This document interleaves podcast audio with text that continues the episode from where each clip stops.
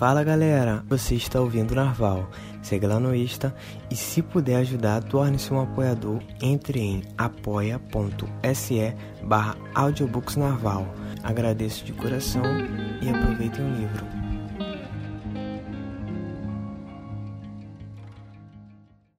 A destruição de Troia A guerra de Troia só terminou graças a uma ideia genial de Ulisses, o cavalo de pau. Durante a noite, os navios gregos afastaram-se da costa, dando a ideia de que tinham voltado para casa. Dez soldados esconderam-se dentro de um grande cavalo de madeira que foi deixado junto às muralhas que protegiam a cidade. Quando os troianos acordaram, acreditaram que os gregos, cansados da guerra, tinham partido. A população estava dividida em relação ao cavalo. Alguns queriam destruí-lo, outros pretendiam jogá-lo do alto de uma montanha um terceiro grupo achava que devia ser guardado como troféu da guerra, e outros ainda acreditavam que era um presente dos deuses, e por isso deviam recebê-lo. A profetisa Cassandra, filha do rei de Troia, e o sacerdote Laoconte, do templo de Apolo, avisaram que se o cavalo entrasse em Troia, a cidade seria destruída. Ninguém deu atenção a eles. No dia em que uma grande serpente saiu do mar e engoliu o sacerdote e seus dois filhos, os troianos interpretaram o acidente como um sinal do Olimpo de que Laoconte não tinha razão. E assim o cavalo passou pelas muralhas de Troia, entrando pelo portão da cidade. Os troianos festejaram o fim da guerra e aceitaram aquele presente como se tivesse sido enviado pelos deuses.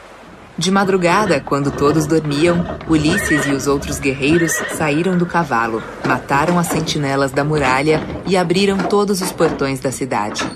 Os navios gregos voltaram, pois estavam escondidos, e os guerreiros atacaram a cidade. Troia foi incendiada e a população massacrada. As mulheres foram escravizadas e os homens, adultos e crianças foram mortos. Assim terminou essa guerra que havia durado dez anos. Os gregos embarcaram em suas naves, levando tudo o que haviam saqueado, e voltaram para suas terras. A viagem de todos foi difícil, cheia de imprevistos criados pelos deuses, mas a de Ulisses foi uma verdadeira epopeia, ou melhor, uma odisseia.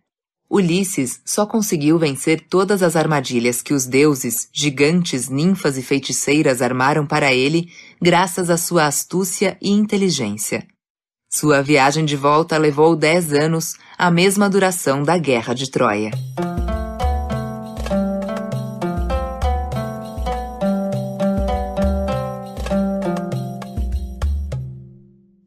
A Odisseia Canto 1 Penélope e Telêmaco esperam ansiosos a volta de Ulisses.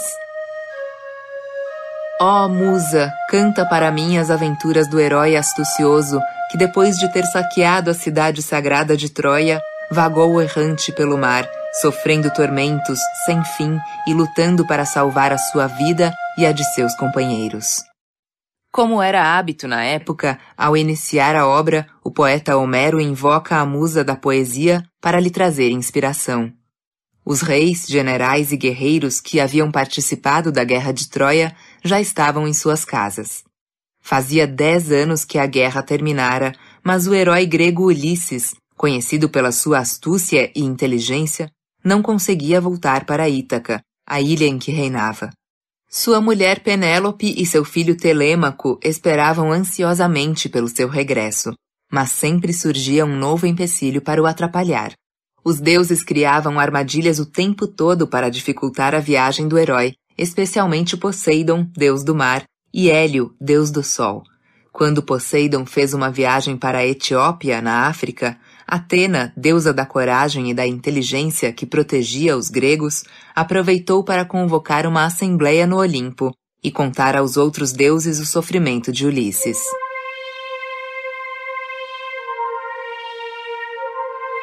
Minha filha, não me esqueci de Ulisses que supera todos os mortais em inteligência e sempre cumpriu suas obrigações com os deuses.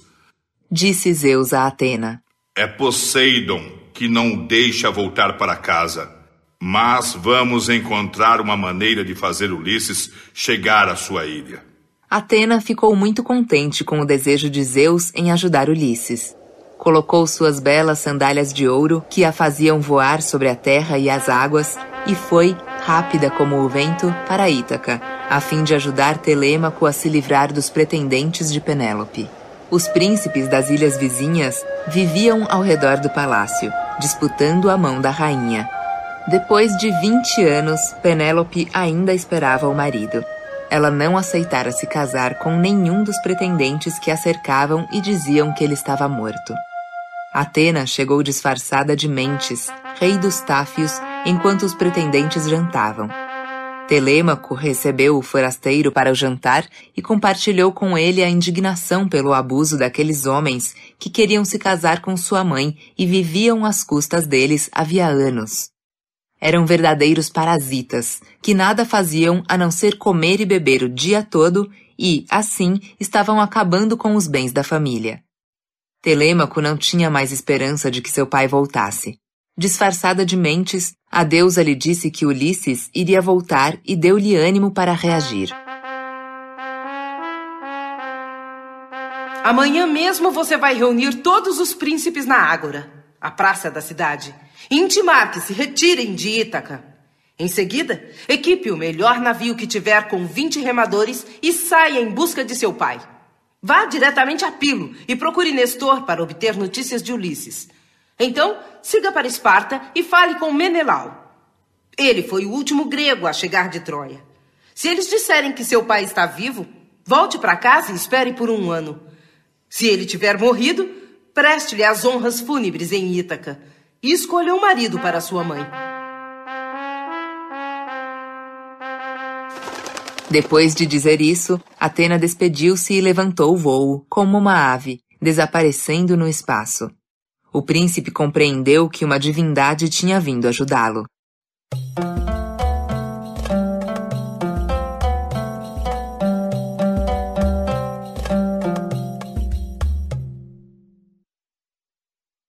Canto 2 O manto que Penélope tecia. Assim que a aurora raiou, o filho de Ulisses convocou os homens da ilha para uma assembleia. Telêmaco estava belo como um deus. Ao chegar à ágora, atraiu todos os olhares, e os anciãos lhe cederam a cadeira de seu pai. Pela primeira vez convoco uma assembleia, disse o rapaz. Porque além da perda de meu pai, que era o rei desta ilha, estou enfrentando outra desgraça. Contra a minha vontade e a de minha mãe, um grupo de homens que pretendem se casar com ela vive em nossa casa, passando os dias em festa. Estão consumindo nossos bois, ovelhas e vinho de tal forma que logo estaremos sem nada. Sou muito jovem para lutar contra essa situação. Por isso peço que me ajudem. Todos sentiram pena de Telêmaco, menos os responsáveis pelo problema. Antínuo, um dos pretendentes mais arrogantes, teve uma reação violenta.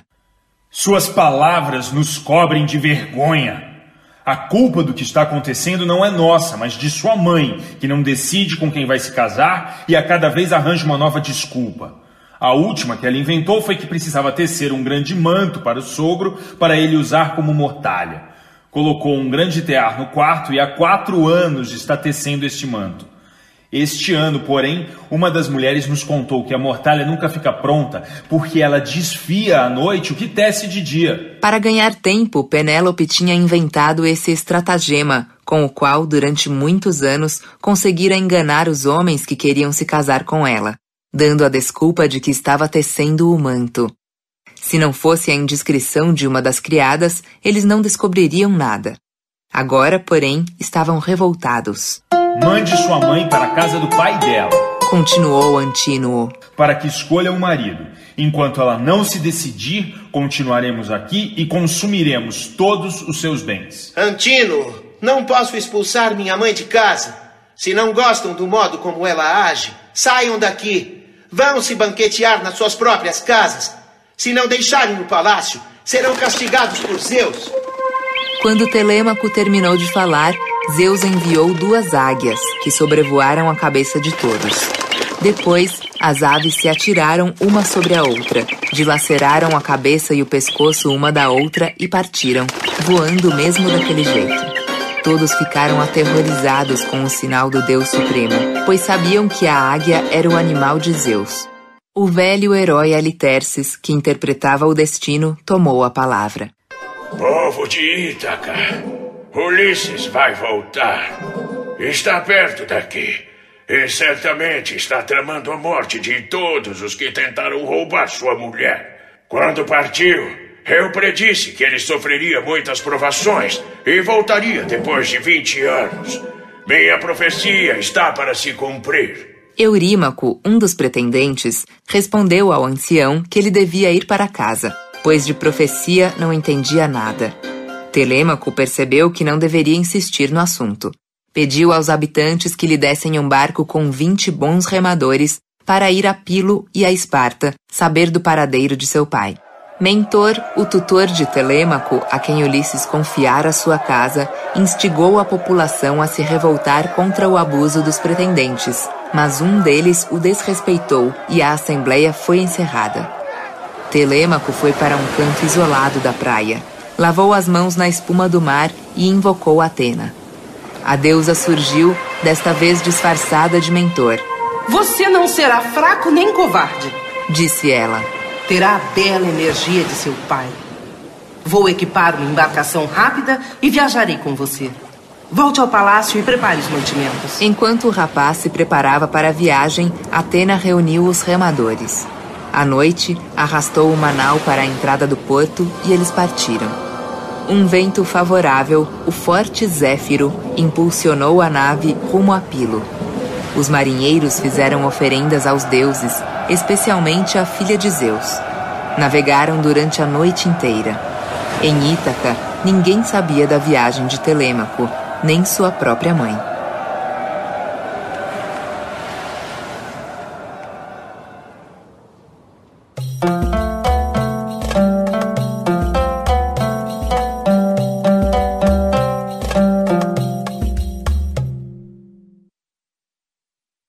Canto 3 As notícias de Nestor Quando o sol surgiu no mar esplêndido, erguendo-se para iluminar os deuses imortais no firmamento de bronze e os mortais na terra produtora de trigo, os navegantes chegaram a Pilo. Os habitantes estavam reunidos na praia, assando animais. Telêmaco, acompanhado pela deusa Atena disfarçada de mentor, apresentou-se ao rei dizendo-lhe que estava ali para saber notícias do pai. Nestor, o rei domador de cavalos, contou que os navios gregos tinham sofrido muitas desgraças na volta de Troia. Ele viajava na esquadra de Agamenon em Menelau e acabou perdendo Ulisses de vista. Quando o piloto do barco de Menelau morreu, ele aportou para enterrar o amigo. Depois disso, Zeus enviou uma forte ventania que formou ondas altas como montanhas. A frota se dividiu. As naves de Menelau afastaram-se na direção de Creta, enquanto Agamenon seguiu no rumo de casa. O rei de Pilo convidou-os a passar a noite ali. Ao amanhecer, ele reconheceu Atena reuniu a população para fazer oferendas à deusa e em seguida deu a Telemaco um carro equipado com excelentes cavalos e mantimentos para a viagem. Eles partiram para a Lacedemônia, a região onde ficava Esparta, acompanhados por Psístrato, filho de Nestor.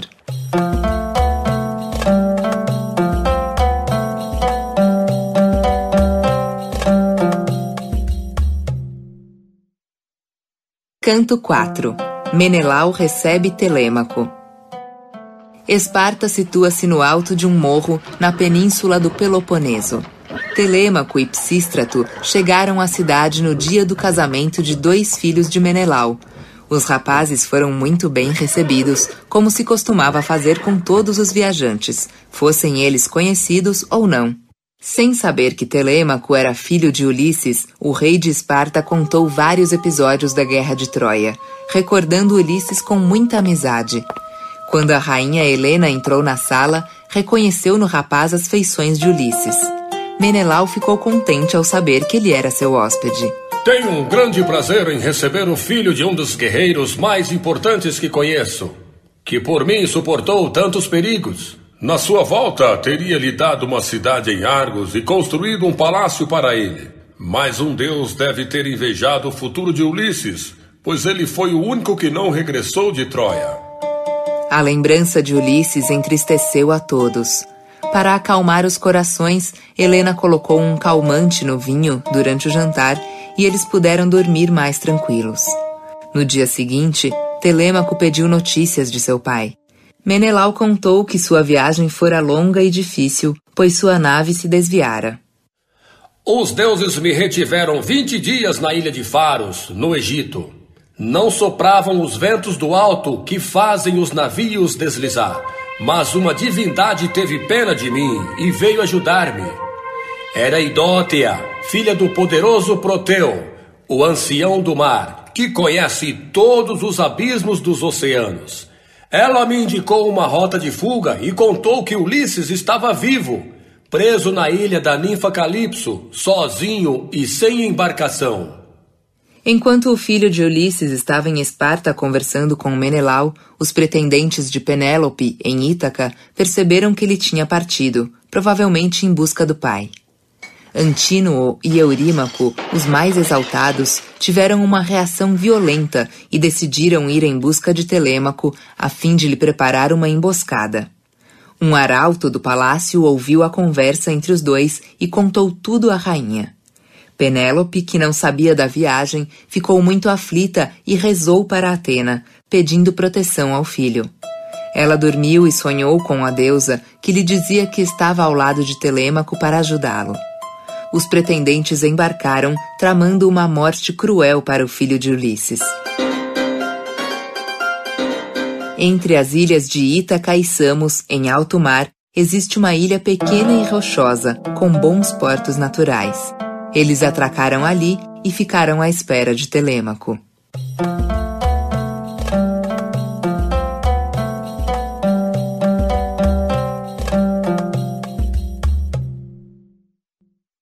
Canto 5 A Gruta da Ninfa de Belas Tranças A aurora ergueu-se, trazendo o dia.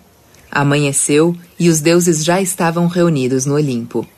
Atena relembrou a Zeus que Ulisses, que fora um bom rei, estava preso na gruta de Calipso e que seu filho corria perigo.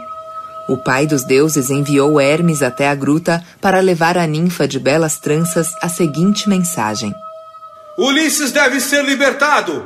Preparem uma jangada grande e firme para ele navegar até a terra dos Feácios. De lá será levado à sua pátria. Hermes calçou as sandálias de ouro, que o conduziam rápido como o hálito do vento sobre o mar e a terra. Pegou sua varinha mágica e levantou o voo. Depois de atravessar a Macedônia, baixou do céu para o mar, correndo sobre as ondas como uma gaivota em busca de peixe, até chegar à distante ilha de Calipso, no meio do oceano. Quando Hermes entrou na gruta, a ninfa cantava e tecia em seu tear de ouro. Ela ofereceu-lhe ambrosia, o néctar dos deuses, e perguntou o motivo da visita. O mensageiro transmitiu o recado de Zeus. Deuses cruéis e invejosos! exclamou, revoltada. Por que recusam as deusas o direito de se unirem aos homens que amam? Salvei Ulisses do naufrágio quando Zeus quebrou sua nau com um raio e todos os seus companheiros morreram. Queria torná-lo imortal, mas se Zeus assim ordena, que ele vá.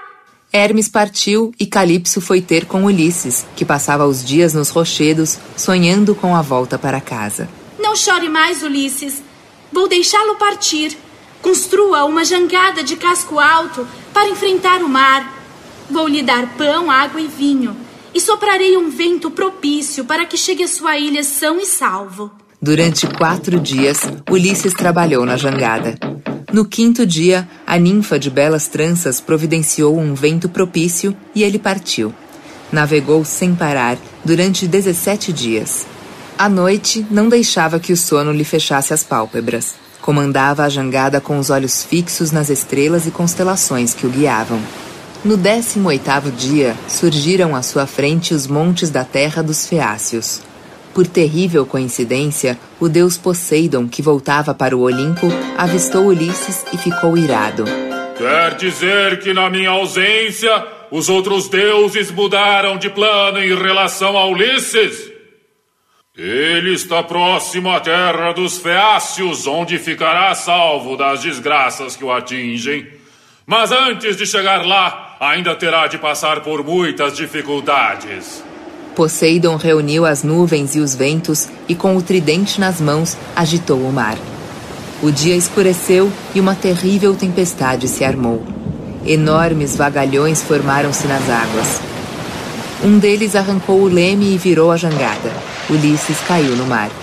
Muito tempo ele permaneceu debaixo da água, empurrado por uma imensa onda. Quando conseguiu subir à tona, nadou até a jangada e sentou-se nela. Do fundo do mar, a deusa Leucótea viu o que estava acontecendo e teve pena dele. Apareceu sob a forma de uma gaivota e disse-lhe: Tire essas roupas molhadas que pesam e amarre este véu imortal sobre o peito para protegê-lo. Deixe a jangada e nade até a terra dos feácios. Assim que chegar, tire o véu e lance-o no mar para longe da costa. Ulisses montou sobre uma prancha da jangada e foi para a praia, cavalgando as ondas. Durante duas noites e dois dias, ele ficou à deriva sobre as águas, enfrentando a morte mais de uma vez.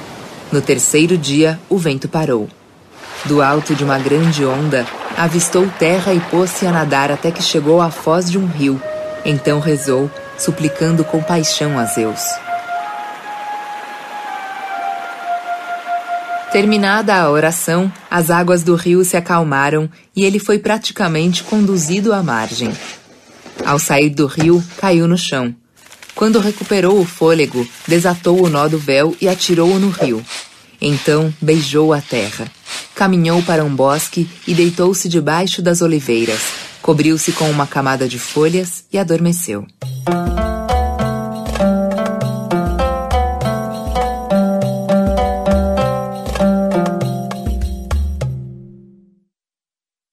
Canto 6 O encontro com a princesa Nausicaa depois que Ulisses adormeceu, a deusa Atena foi até o palácio do rei Alcínoo, que governava os Feácios. Entrou no quarto da princesa Nausicaa e disse-lhe, enquanto ela dormia, que era preciso lavar suas roupas, pois o seu casamento estava próximo.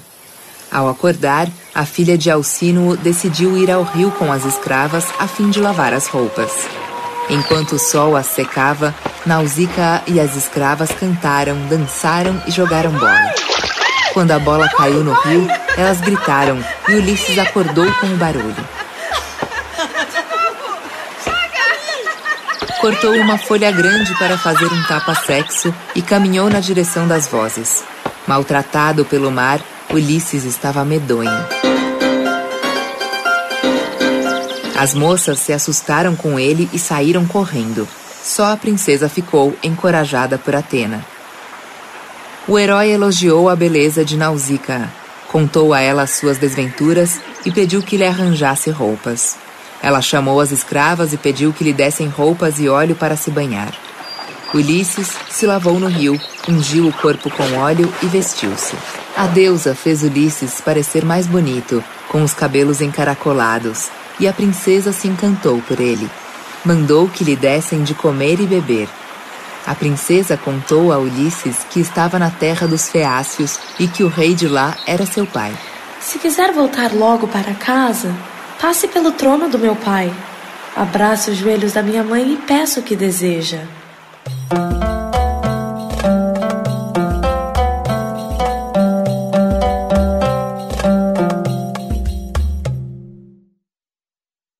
Canto 7 No Palácio de Alcínoo Atena envolveu Ulisses numa nuvem protetora e acompanhou-o ao palácio real. Ele entrou sem ser visto até chegar à presença da rainha Arete e do rei Alcínoo. Quando ele abraçou os joelhos da rainha, a nuvem divina se dissipou. Ao avistarem o herói, todos ficaram mudos de admiração. Ulisses suplicou a Arete que lhe concedesse a graça de voltar à sua pátria, de onde estava afastado havia muitos anos. O rei ofereceu-lhe hospedagem. Ulisses contou os infortúnios da sua viagem, pois estava há longos anos sem conseguir voltar para casa, mas não disse quem era. Seu único desejo era voltar para sua ilha o mais rápido possível. O rei disse que cuidaria do seu regresso. Ele chegaria depressa à sua pátria sem sofrer qualquer mal durante a viagem.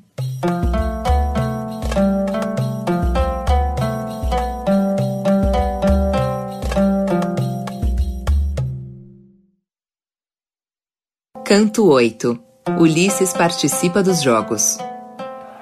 Na manhã seguinte, Alcínuo e Ulisses se reuniram com todos os feácios. A ágora estava lotada de homens. Naquele tempo, há três mil anos, as mulheres não participavam da vida pública. Na verdade, isso só aconteceu muito tempo depois. Chefes e conselheiros feácios, disse o rei. Este estrangeiro pede que o ajudemos a voltar para casa. Vamos preparar uma nau para a sua viagem e escolher 52 remadores valentes para conduzi-lo.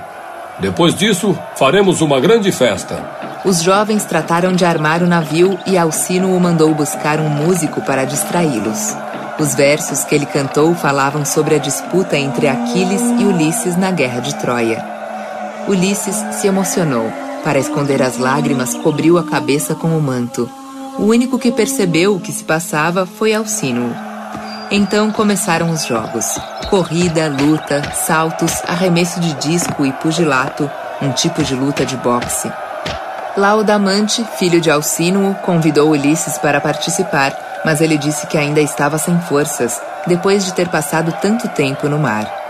Um dos rapazes disse que ele não conhecia os jogos, pois devia ser um marinheiro que traficava mercadorias roubadas.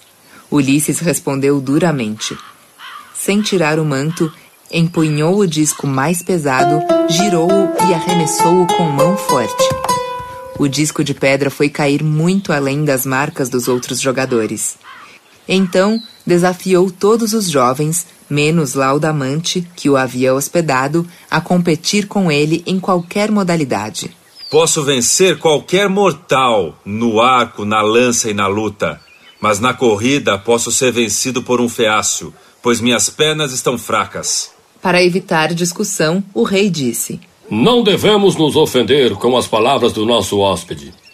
Caçoaram dele e ele reagiu. Caro hóspede, não somos invencíveis na luta, mas somos rápidos corredores e excelentes marinheiros. Que os melhores bailarinos comecem a dança, para que nosso hóspede conte em sua terra como ultrapassamos os outros povos na navegação, na corrida, na dança e no canto. Os bailarinos fizeram malabarismos e dançaram com muita habilidade. Poderoso Alcino! Realmente os feácios possuem os melhores dançarinos que existem, disse Ulisses. Fiquei encantado com o espetáculo. Chefes e conselheiros feácios, disse o rei. Vamos brindar ao nosso hóspede. Temos na região doze reis. Eu sou o décimo terceiro. Que cada um traga um manto, uma túnica e um talento de ouro. Talento era o nome da moeda grega daquele tempo. Ao pôr do sol, Ulisses recebeu todos os presentes e a festa prosseguiu. O Aedo fez o que faziam todos os Aedos, como eram chamados os cantores da época. Pôs-se a cantar uma história que, por coincidência, era a história da Guerra de Troia. Ao som da cítara, ele ia cantando como os gregos embarcaram, fingindo que iam embora, enquanto os troianos observavam um cavalo de madeira, pensando o que fazer com ele. Não sabiam que lá dentro havia um grupo de guerreiros chefiado pelo famoso Ulisses. O herói ficou emocionado ao ouvir a própria história. Suas lágrimas passaram despercebidas a todos, menos ao rei, que pediu ao músico que parasse de tocar e disse: Caro hóspede, diga o seu nome, qual é sua terra e por que chora quando ouve a história de Troia.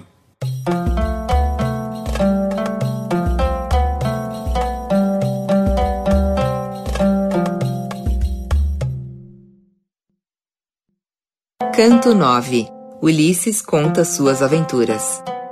Então, o engenhoso herói contou quem era. Sou Ulisses, filho de Laertes, bastante conhecido em toda a parte. Vivo em Ítaca, a ilha que se avista ao longe. Ao deixar Troia, o vento me levou para Ismaro, onde saqueamos a cidade, matamos os homens e nos apoderamos das riquezas e das mulheres. Viajávamos em doze naus. Eu queria partir, mas todos preferiram ficar. Enquanto isso, os homens que haviam fugido voltaram com os habitantes do interior, mais numerosos e valentes. Batalhamos o dia todo e ao pôr do sol fomos vencidos. Muitos morreram. Consegui fugir com um grupo de homens e prosseguimos viagem. Zeus, o deus amontoador de nuvens, provocou uma ventania terrível que desencadeou um furacão. As naus foram arrastadas e as velas despedaçadas. Lutamos contra o vento, remando sem parar, duas noites e dois dias. No terceiro dia, o vento parou. Teríamos chegado a Ítaca se uma correnteza não tivesse nos afastado para Citera. Então, durante nove dias, as naves foram arrastadas por fortes ventos.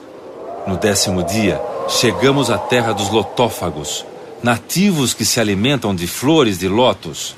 Essa flor dava uma sensação de felicidade tal que os meus companheiros que aprovaram não queriam mais sair de lá. Tive de conduzi-los à força para os navios e retomamos a viagem. Chegamos então à terra dos ciclopes, gigantes monstruosos que tinham apenas um olho no meio da testa. Era coberta de bosques com frutos e campos, onde as cabras pastavam livremente. Saciamos a fome com a carne das cabras e não vimos ninguém. Ouvimos vozes que vinham de uma caverna ao longe. Durante a noite, fui com alguns companheiros até lá. Dentro da caverna havia vários estábulos, com animais de todas as idades e muitos queijos, mas nenhuma pessoa. Decidimos esperar até que um gigante chegou com um rebanho e fechou a porta da gruta com uma pedra pesadíssima. Quando ele nos viu, perguntou quem éramos. Contei nossa história e pedi hospitalidade em nome de Zeus. Nós, Ciclopes, não nos preocupamos com Zeus nem com outros deuses, porque somos muito mais fortes que eles. Disse o gigante. Onde deixaram o navio?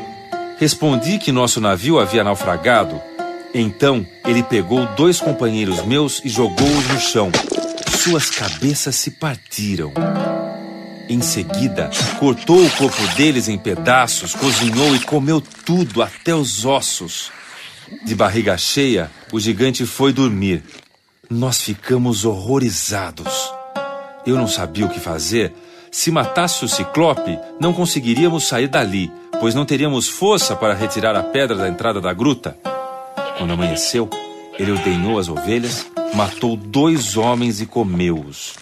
Saiu da gruta com o rebanho e recolocou a pedra na porta.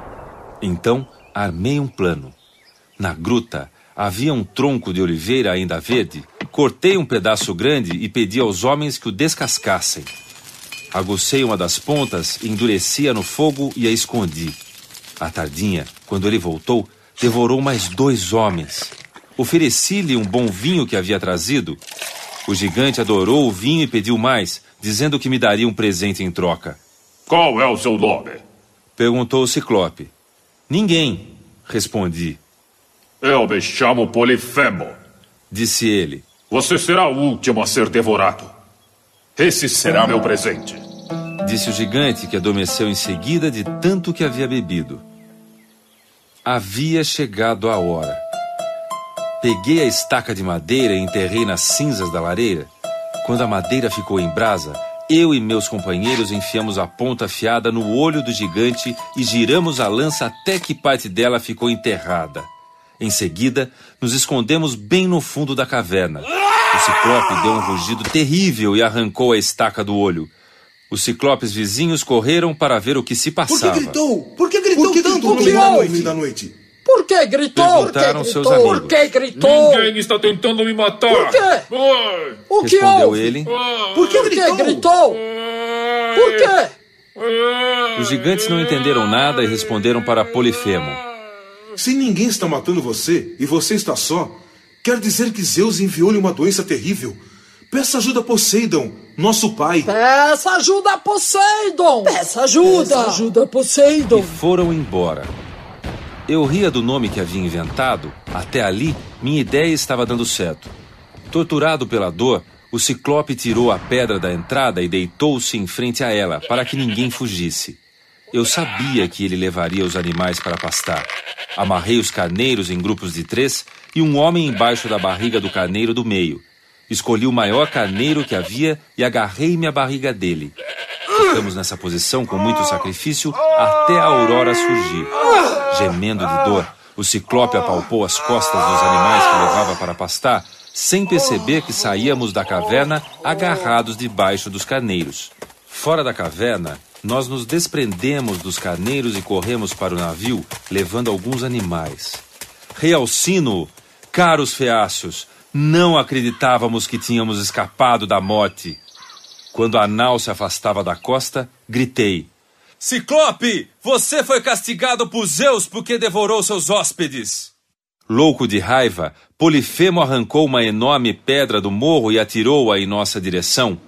A pedra provocou um grande redemoinho e arrastou um dos navios para a praia. Remando fortemente, conseguimos nos afastar. Inconformado com a morte de nossos amigos, gritei novamente: Ciclope, se alguém perguntar a causa de sua cegueira, diga que foi Ulisses, o saqueador de cidades, filho de Laetes, que mora em Ítaca. Pobre de mim, respondeu ele. Os antigos oráculos predisseram que eu perderia a vista pela mão de Ulisses. Só Poseidon, meu pai, poderá curar-me. Meus amigos não queriam que eu dissesse mais nada, mas insisti. Gostaria que você morresse. Nem mesmo Poseidon poderá curá-lo. O gigante ergueu as mãos para o céu e invocou o Deus. Glorioso Poseidon, se sou mesmo seu filho e se orgulha de ser meu pai, faça que Ulisses, saqueador de cidades, não regresse à sua terra. Mas se o destino quiser que ele volte, que leve muito, muito tempo e que sofra muito. O deus do mar ouviu seu filho em seguida, um enorme penedo foi lançado no mar, formando um redemoinho junto ao navio. Fomos arrastados para a costa, mas conseguimos voltar e ir ao encontro dos nossos companheiros que esperavam mais à frente, junto à praia. Tiramos os carneiros do baco e dividimos os animais entre todos. Fiquei com o maior deles e o sacrifiquei a Zeus, Deus das nuvens escuras, que reina sobre todos os seres e é filho de Cronos, Deus do tempo. Mas Zeus não aceitou o sacrifício. No dia seguinte, partimos da ilha, felizes por termos escapado da morte e tristes por termos perdido tantos companheiros.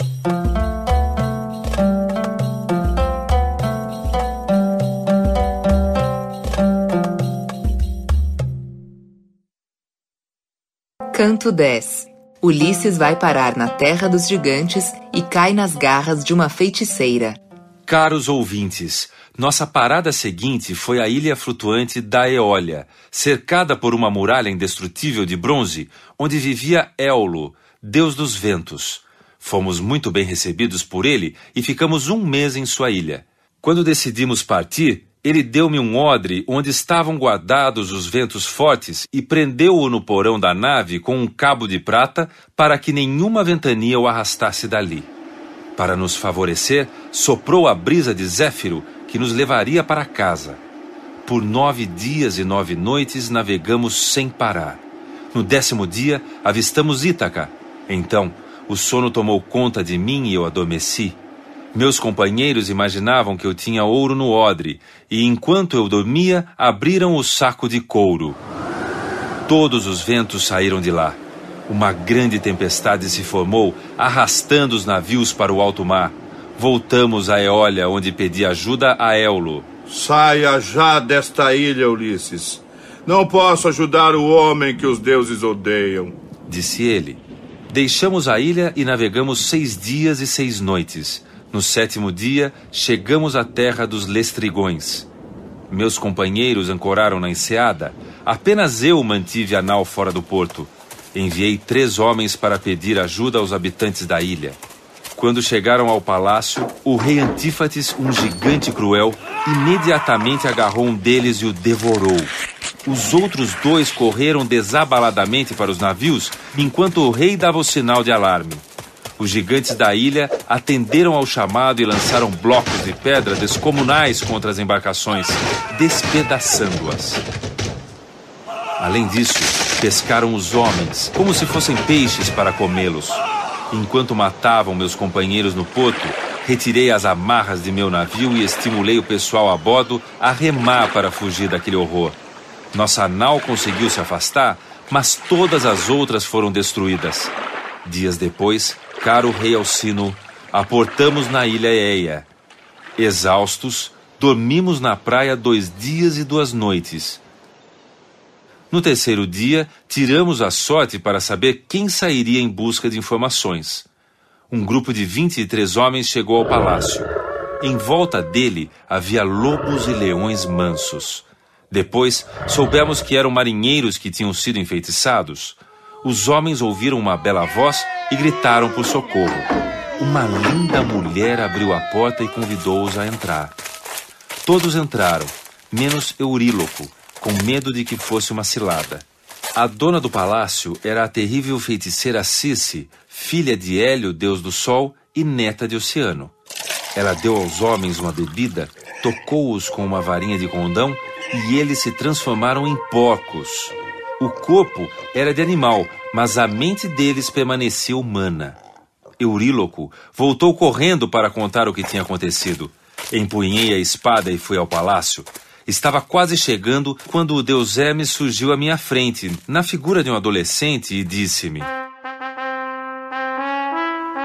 Ulisses, vou protegê-lo dos malefícios de Circe. Antes de entrar na casa, coma esta erva para impedir o feitiço. Quando ela pegar a varinha de condão, desembainhe a espada e ameace matá-la. Circe pedirá que se deite com ela. Não recuse esse pedido se quiser libertar seus companheiros, mas obrigue-a a jurar que não fará nenhum mal a você. Depois de comer a planta, gritei à porta do palácio e a feiticeira me convidou a entrar. Tomei a bebida que Circe me deu sem medo. Em seguida, ela me tocou com a varinha, dizendo: Vá para a pocilga ficar com seus companheiros. Puxei a espada e investi contra a bruxa como se fosse matá-la. Nunca homem algum resistiu a essa bebida. Disse ela, abraçando meus joelhos. Sem dúvida você é o astuto Ulisses. Hermes sempre me disse que Ulisses viria aqui ao retornar de Troia. Embainhe a espada e vamos para o meu leito. Como quer que eu seja amável com você se transformou meus amigos em porcos e está tramando contra mim? Só farei o que me pede se fizer um juramento solene de que não me fará mal nenhum. Ela prestou o juramento, depois levou-me para o quarto e serviu-me uma refeição. Que homem conseguiria comer antes de ter libertado os amigos? Perguntei sem tocar nos alimentos. Circe desfez o feitiço. Pediu então que eu escondesse a embarcação na gruta e voltasse para o palácio com os homens que estavam na praia. Astucioso Ulisses, disse ela. Tenho conhecimento das desgraças que sofreu. Alimente-se e descanse aqui para recuperar as forças e voltar para casa. Acabei ficando um ano com Cici, mas depois pedi que nos deixasse partir. Ela disse que, antes de voltar para Ítaca, devíamos ir ao reino dos mortos para conhecer o meu destino com o cego Tiresias, o único adivinho que mantinha sua sabedoria depois de morto.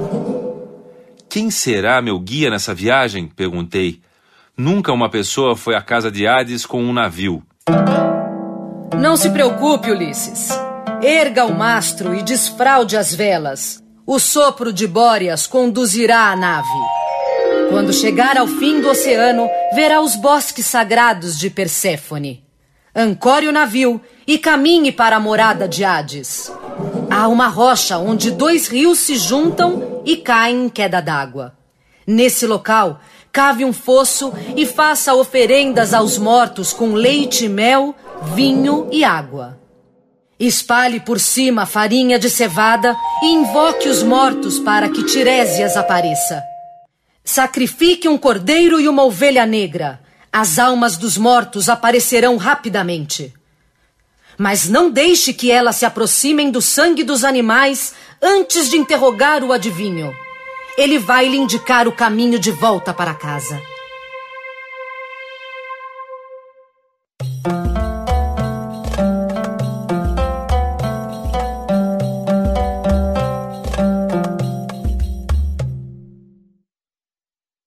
Canto 11 Ulisses vai ao reino dos mortos. Um vento propício, enviado por Circe, enfunou as velas e nós navegamos o dia inteiro tranquilamente. À noite, chegamos aos confins da terra, região coberta de névoa e nuvens que não recebe os raios do sol. Temerosos, ancoramos a nau e cavamos o fosso no local que Cici indicara.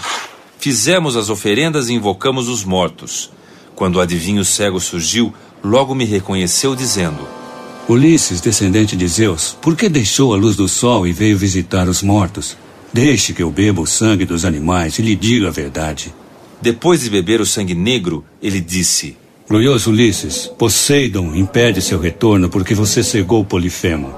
Apesar da cólera do deus do mar, poderá chegar à sua casa se você e seus companheiros souberem se conter.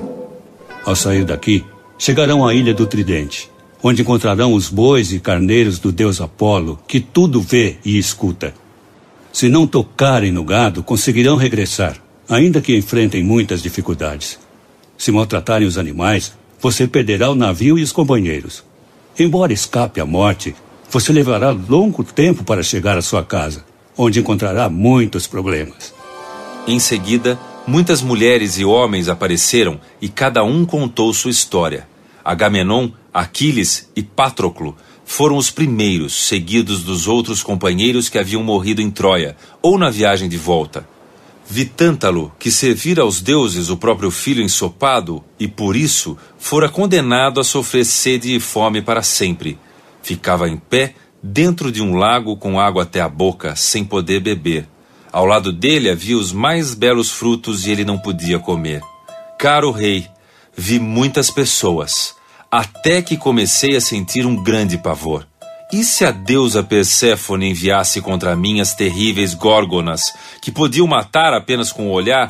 Rapidamente zarpamos dali.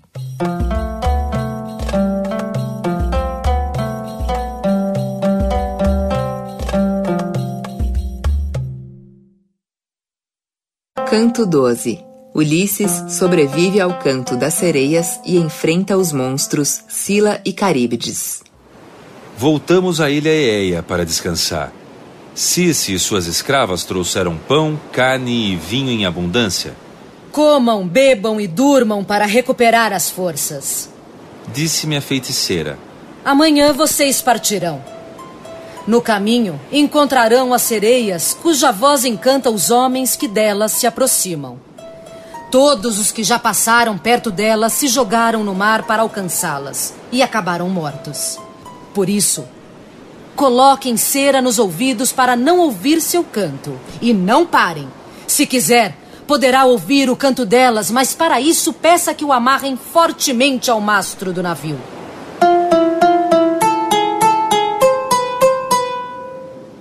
No dia seguinte, contei a todos o que a feiticeira havia dito sobre as sereias. Um vento favorável nos conduzia bem, mas quando estávamos chegando à Ilha das Sereias, o vento parou. Os homens enrolaram as velas e pegaram os remos enquanto eu preparava a cera. Antes de tapar os ouvidos deles, pedi que me amarrassem no mastro. Caro Alcino, caros ouvintes, quando o navio se aproximava das sereias, ouvi lindas vozes que me chamavam. Venha aqui, ilustre Ulisses. Ulisses. Glória dos gregos. Temos muitas histórias para lhe contar. Venha Temos aqui, muitas histórias Ulisses. para lhe contar. Venha aqui, ilustre Venha Ulisses. aqui, ilustre Ulisses. Senti vontade de ouvir as histórias. Fiz sinais aos homens para que eles parassem o barco. Então, dois marinheiros se levantaram, amarraram-me mais fortemente e voltaram a remar com toda a força. Quando estávamos bem distantes da ilha, os marinheiros retiraram a cera dos ouvidos e me desamarraram. Logo em seguida, enxergamos ondas enormes que rebentavam com grande estrondo. Meus homens se assustaram e largaram os remos. Corri para reanimar cada um deles e dei instruções ao piloto para se afastar das ondas, passando rente ao rochedo. Os marinheiros seguiram minhas ordens. Das predições de Cici, eu havia contado apenas como nos proteger das sereias. Não havia comentado sobre a praga de Sila para que eles não fossem se esconder no porão. Navegávamos entre os rochedos de Sila e Caríbides, dois monstros terríveis. Caríbides engolia imensas quantidades de água do mar, agitando-o e fazendo os navios naufragar. Sila era um monstro de seis cabeças que vivia numa caverna. Quando uma nau passava por ali, ela saía da caverna, saltava para a embarcação e devorava a todos. Logo, avistamos Caríbides. Ao vê-la, os marinheiros ficaram apavorados. Nesse momento, Sila arrancou seis homens do navio. Eles gritavam por socorro, chamavam-me e eu nada podia fazer. Caro rei, este foi o espetáculo mais horrível que eu presenciei em minha longa e penosa viagem. Quando conseguimos atravessar o estreito entre os rochedos e nos livrar daqueles monstros horrendos, chegamos à ilha de Apolo, deus do sol e da música.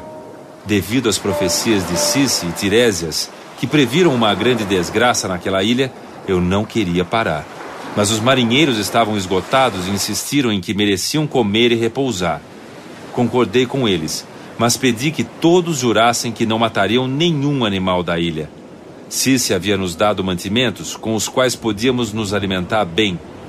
Desembarcamos, preparamos o jantar e dormimos.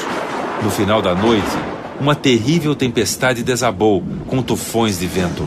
Arrastamos a nau para uma gruta habitada por belas ninfas. Rei Alcino, durante um mês inteiro soprou aquele vento fortíssimo. Ficamos abrigados na gruta, comendo os víveres que tínhamos. Mas quando eles acabaram, tivemos de sair para caçar aves e pescar. Para rezar aos deuses, fui para o interior da ilha, afastando-me do grupo. Depois de orar, eu adormeci. Enquanto isso, Euríloco falou para os marinheiros.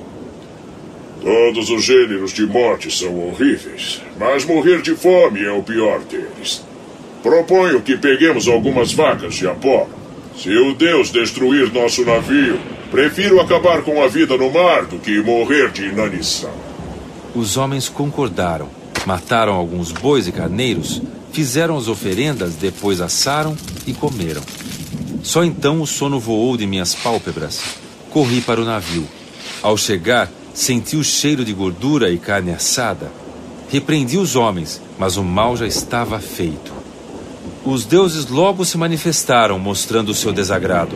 As peles dos animais mortos começaram a andar e a carne no espeto mugia, como se fosse a voz dos próprios bois. Os animais mortos eram tão gordos que meus companheiros se banquetearam durante seis dias. No sétimo dia, a ventania passou e nós partimos. Mal tínhamos deixado a ilha quando Zeus colocou uma nuvem negra sobre a nau que fez escurecer o mar. Súbito, o vento zéfiro se levantou, formando um turbilhão. A violência do vento derrubou o mastro do navio, atingindo o piloto que foi jogado no mar. Os instrumentos de navegação foram arrastados para a água. Zeus fez ribombar um trovão, desferindo o seu raio sobre a nau.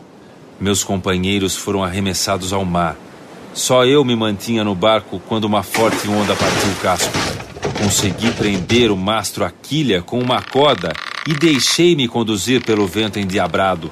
Fiquei com medo de ser levado de volta para os rochedos de Sila e Caríbides. Durante a noite, vaguei sem rumo. Pela manhã, estava onde eu temia. Quando me aproximei dos rochedos, Caríbides já estava engolindo água do mar com grande estrondo. Imediatamente agarrei-me a uma alta figueira da rocha e lá fiquei até que o monstro vomitasse o mastro e a quilha do meu navio. Que alegria senti! Soltei-me da árvore, joguei-me sobre as traves do barco e comecei a remar com os braços. O pai dos deuses não permitiu que Sila me avistasse, senão eu não teria sobrevivido. Ao longo de nove dias, fui arrastado pelas ondas. No décimo dia, os deuses me levaram à ilha Ogígia, onde vive Calipso, a ninfa de belas tranças. Foi então que passei ali sete anos, prisioneiro de Calipso, que não queria me deixar partir. Depois desse longo tempo, os deuses acharam que já era hora de eu retomar o caminho de volta. Calipso me orientou na construção de uma jangada, na qual naveguei durante nove dias até chegar aqui, a terra dos Feácios.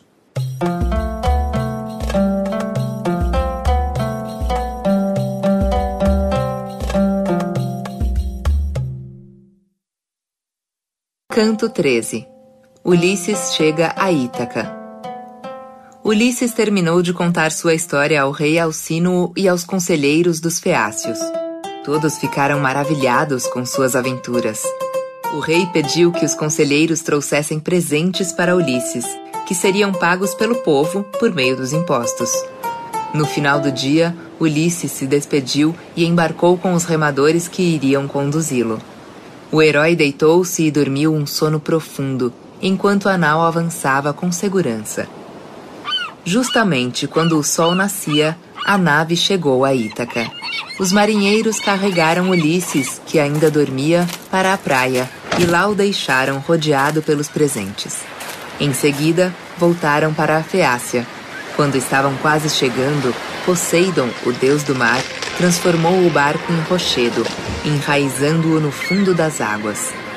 Da praia, o rei Alcínuo observou aquele prodígio e comentou: A antiga profecia de que Poseidon se irritaria com os feácios por transportarem qualquer tipo de homem se cumpriu. O oráculo dizia que uma nave nossa naufragaria na costa e que a Feácia seria envolta por uma enorme montanha. Isso está se cumprindo. Suspirou ele. Vamos imolar doze touros a Poseidon, para que ele se acalme e não esconda a nossa cidade atrás de uma montanha. Enquanto os feácios oravam e faziam oferendas, Ulisses acordava em Ítaca.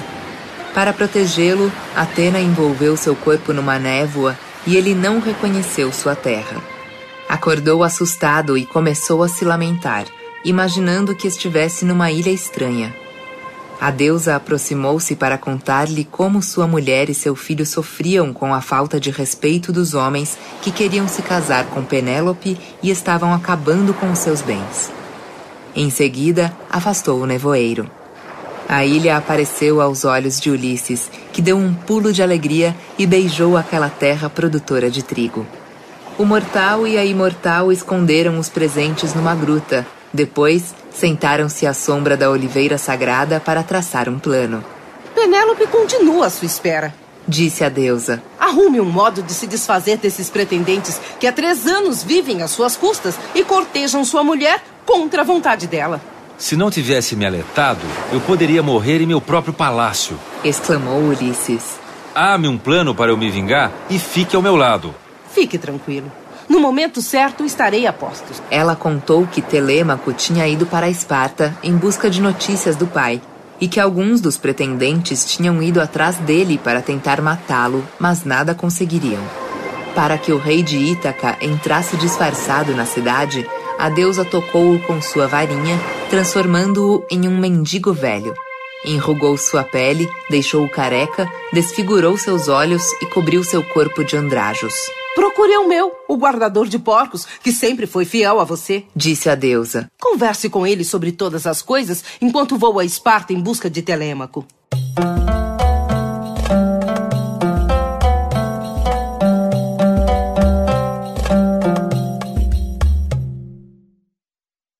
Canto 14 Ulisses é recebido pelo guardador de porcos. Ulisses tomou uma trilha pedregosa para ir ao encontro do porqueiro. Ao avistar o mendigo, Eumeu enxotou os cães, que latiam, e convidou Ulisses a entrar na sua choupana. Enquanto eles comiam, Eumeu contou-lhe o que se passava no reino de Ítaca e quis saber quem ele era. Ulisses inventou uma longa história para contar como tinha chegado à ilha. Quando o sol se pôs, os outros porqueiros que haviam ido levar animais para os pretendentes voltaram e todos jantaram juntos. Eumeu preparou uma cama para o hóspede e Ulisses passou a noite ali, contente por ver como o seu criado gostava dele e cuidava com carinho de seus animais.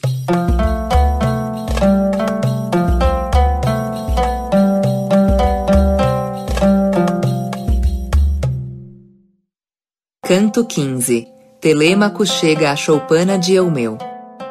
Com suas sandálias de ouro, que a faziam voar sobre a terra e as águas, Atena voou para Esparta, ao encontro de Telêmaco. Pediu-lhe que voltasse para casa, pois o reino e Penélope precisavam dele, mas não lhe contou que o pai tinha voltado. Indicou-lhe outro caminho, para não passar pela ilha de Samos, onde os pretendentes estavam emboscados, e disse que, ao chegar a Ítaca, deveria procurar Eumeu, o guardador de porcos. Telêmaco e Psístrato, acompanhados do rei e da rainha de Esparta, tomaram um carro, puxado por cavalos, para levá-los à praia. Durante o caminho, apareceu à frente deles uma águia carregando um ganso doméstico branco. Ela baixou o voo, passou bem perto deles, depois subiu e desapareceu. Para os gregos, essa cena era um bom presságio. Os deuses me inspiraram uma predição, disse Menelau, rei de Esparta. A águia que agarrou o ganso, criado em nossa casa, veio das montanhas, onde nasceu e tem os filhos. Do mesmo modo, Ulisses, depois de passar por tantas terras, voltará para casa e se vingará daqueles que importunam sua família. Talvez até já esteja lá. Zeus queira, respondeu o prudente Telêmaco. Chegando ao porto, Menelau ofereceu-lhes um barco com a tripulação que os levaria a Ítaca. Com eles foi também Teoclímeno, um adivinho fugitivo de sua pátria, que pedia abrigo a Telêmaco. Enquanto isso, Ulisses continuava interrogando o porqueiro sobre todos os assuntos. Ficou sabendo que Laertes, seu pai, estava vivo, mas sua mãe tinha morrido. No dia seguinte, ao amanhecer, Telêmaco chegou a Ítaca. Muito prudente, desembarcou numa praia afastada e pediu aos marinheiros para levarem a nau ao porto. Enquanto o barco se afastava, o filho de Ulisses caminhava a passo rápido para a cabana de Eumeu.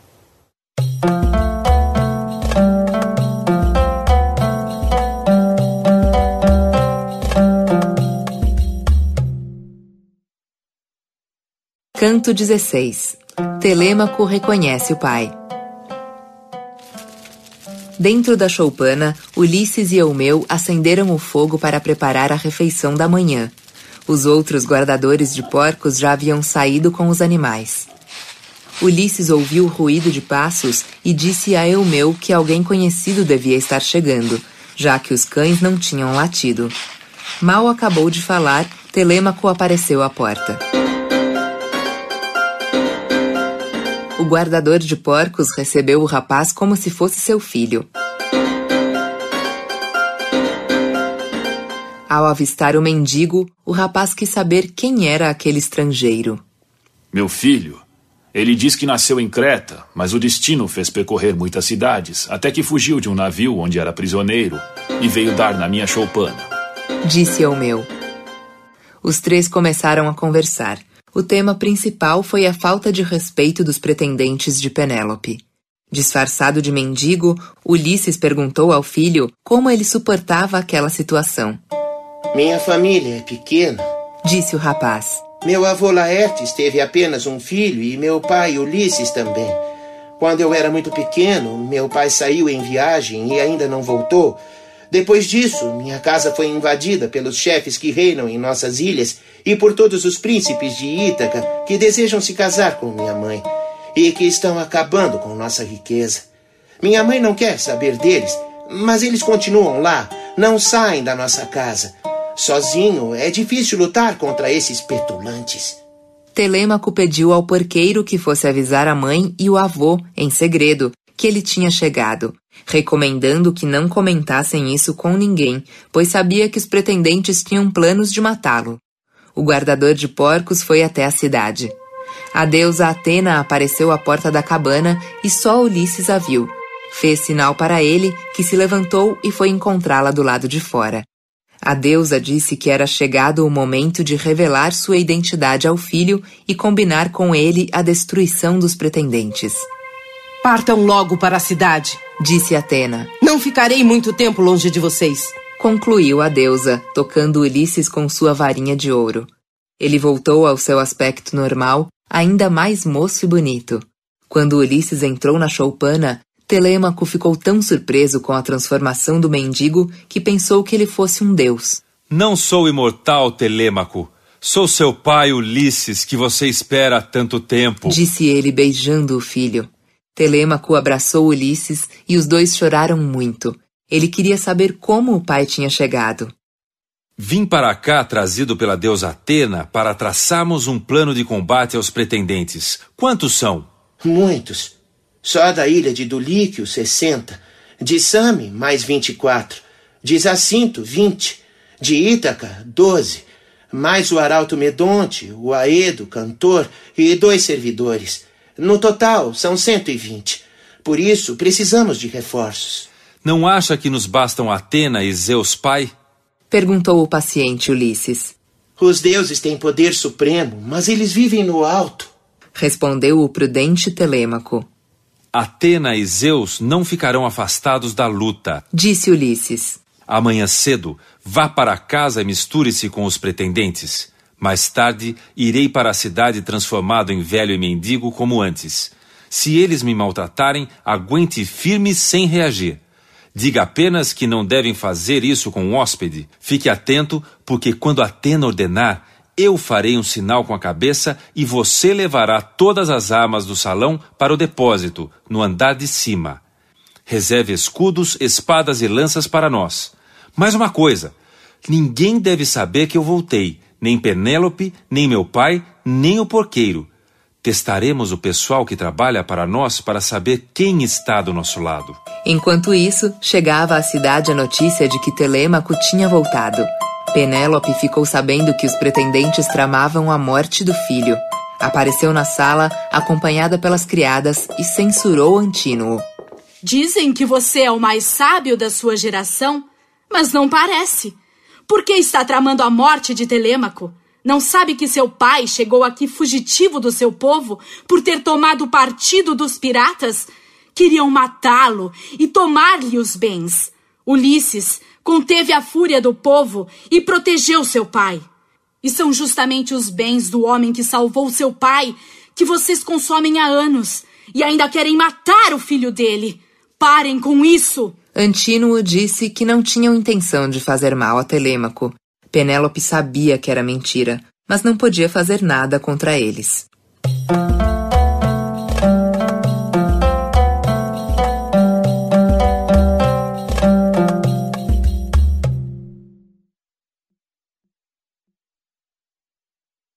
Canto 17 A volta de Telêmaco No dia seguinte, Telêmaco foi à cidade.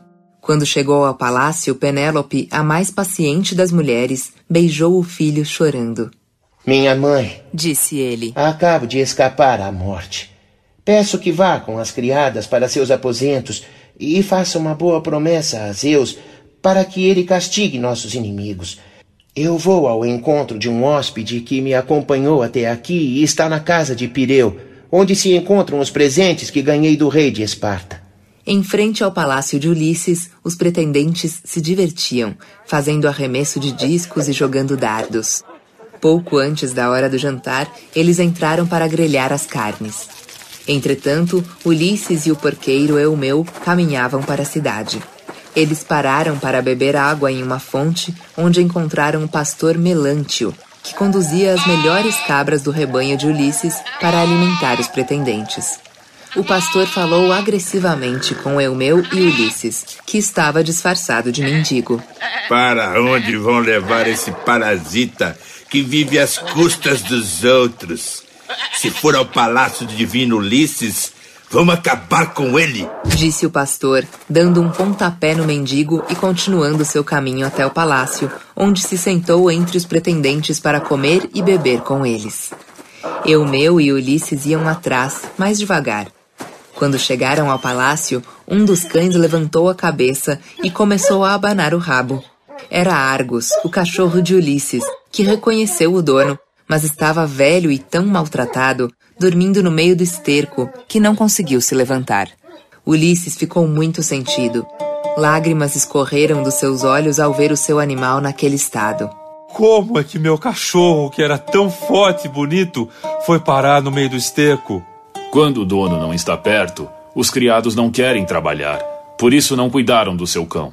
Disse o guardador de porcos. Parece que Argos estava esperando apenas pela volta de Ulisses. Ao reencontrar seu dono, depois de 20 anos, fechou os olhos e morreu. Mas o plano que Ulisses tinha traçado não podia esperar. Eumeu entrou no palácio e Ulisses ficou fora, à espera. Telêmaco logo avistou o guardador de porcos e fez sinal para que ele se sentasse à mesa a seu lado. Em seguida, Ulisses entrou na sala, coberto de farrapos, e sentou-se junto à porta. Telêmaco mandou servir-lhe um prato de comida. Quando Ulisses terminou de comer, a deusa Atena disse que ele devia pedir esmola a todos os pretendentes, para ver a reação deles. Todos lhe deram comida, menos Antínuo, que o ameaçou. Ulisses respondeu e o rapaz atirou um banco na direção do mendigo, atingindo-o nos ombros. Em seu quarto, Penélope foi informada sobre o que se passava. Ama? Disse ela. Detesto todos esses pretendentes. E Antino é o pior de todos. Pediu à criada que fosse chamar o mendigo que vinha de fora para saber se tinha notícias do marido. Para evitar a reação dos pretendentes, Ulisses disse à ama que iria falar com a rainha mais tarde, ao pôr do sol. Nesse momento, o porqueiro disse a Telêmaco que precisava voltar para guardar os porcos. Fique atento a tudo. Muito cuidado com esses homens. Avisou o guardador de porcos. Não se preocupe, o meu. Pode ir. A noite está chegando. Volte amanhã cedo. Aqui, os deuses e eu cuidaremos de tudo.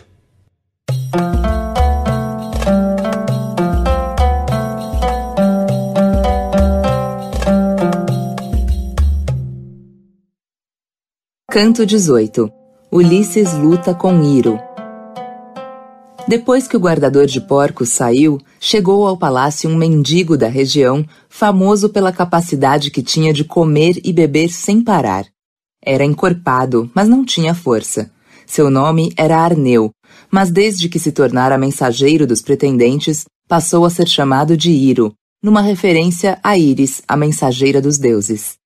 Ao avistar outro mendigo no palácio, viu nele um rival e quis expulsá-lo. Fora daqui! gritou Iro para Ulisses. Se não me obedecer, vamos decidir isso no tapa! Que mal lhe fiz? perguntou Ulisses. Nós dois somos miseráveis, podemos dividir as migalhas. Mas se quiser brigar, estou pronto.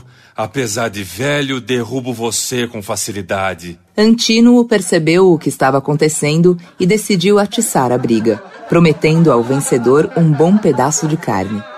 Rindo, os pretendentes se levantaram e formaram um círculo ao redor dos dois mendigos.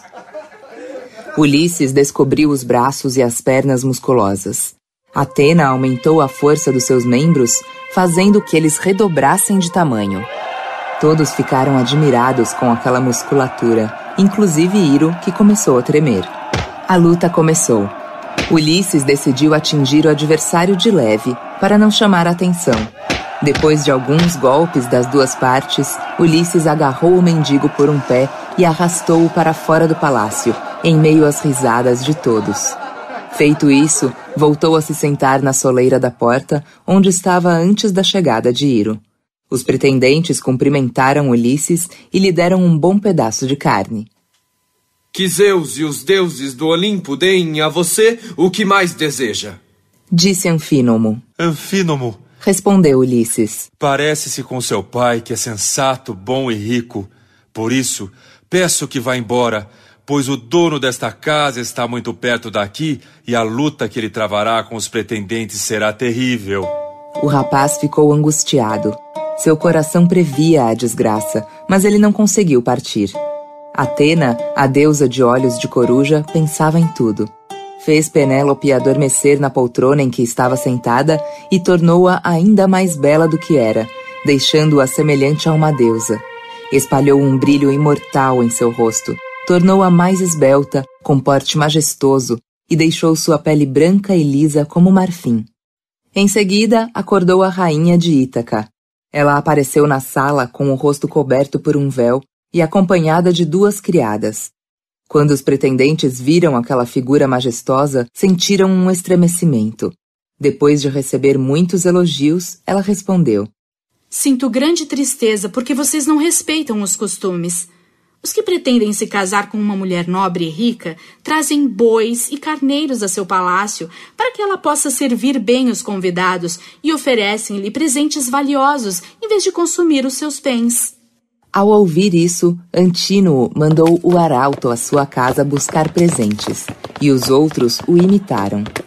Logo, Penélope recebeu colares, pulseiras e anéis de ouro, pérolas e pedras preciosas. A rainha voltou ao quarto com os presentes e os pretendentes continuaram a sua eterna festa. Quando escureceu, as criadas acenderam três braseiros para iluminar a sala. O astuto Ulisses pediu que elas subissem para ficar ao lado da rainha, dizendo que ele cuidaria dos braseiros. Elas começaram a rir e a jovem Melanto, que era namorada de Eurímaco, Um dos pretendentes ofendeu Ulisses. Disse que o lugar dele não era ali e que se ele insistisse poderia aparecer alguém mais valente que lhe quebrasse a cabeça. Ulisses ameaçou contar tudo a Telêmaco. As criadas ficaram com medo e se espalharam pela casa. Ulisses então se colocou ao lado dos braseiros para manter o fogo aceso. Os pretendentes voltaram a insultá-lo. Eurímaco disse que poderia contratá-lo para trabalhar nas suas plantações, porém achava que ele era preguiçoso demais para isso e preferia andar mendigando. O senhor imagina ser grande e forte, disse Ulisses, mas não passa de um atrevido e malcriado. Se Ulisses estivesse vivo, o senhor não ousaria agir assim. Furioso, Eurímaco atirou um banco na direção de Ulisses, que se desviou rapidamente, e o criado que trazia o vinho é que foi atingido. O rapaz caiu no chão e a sala ficou escura, porque ninguém avivou o fogo. Os pretendentes gritavam uns com os outros. Telêmaco tomou a palavra e disse que eles deviam ir para casa, pois já tinham comido e bebido muito bem. Os príncipes ficaram espantados com a coragem de Telêmaco um deles propôs que tomassem a última taça de vinho e fossem para suas casas dormir. Todos acataram a sugestão.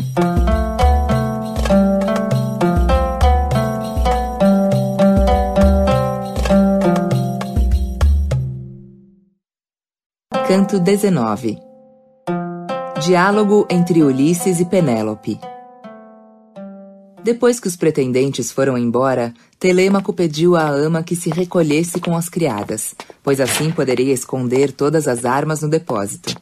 Não levou tocha, mas a deusa Atena se encarregou de iluminar os locais por onde ele passava. Depois de esconder as armas, Telêmaco foi se deitar. Ulisses ficou na sala planejando com Atena a morte dos pretendentes.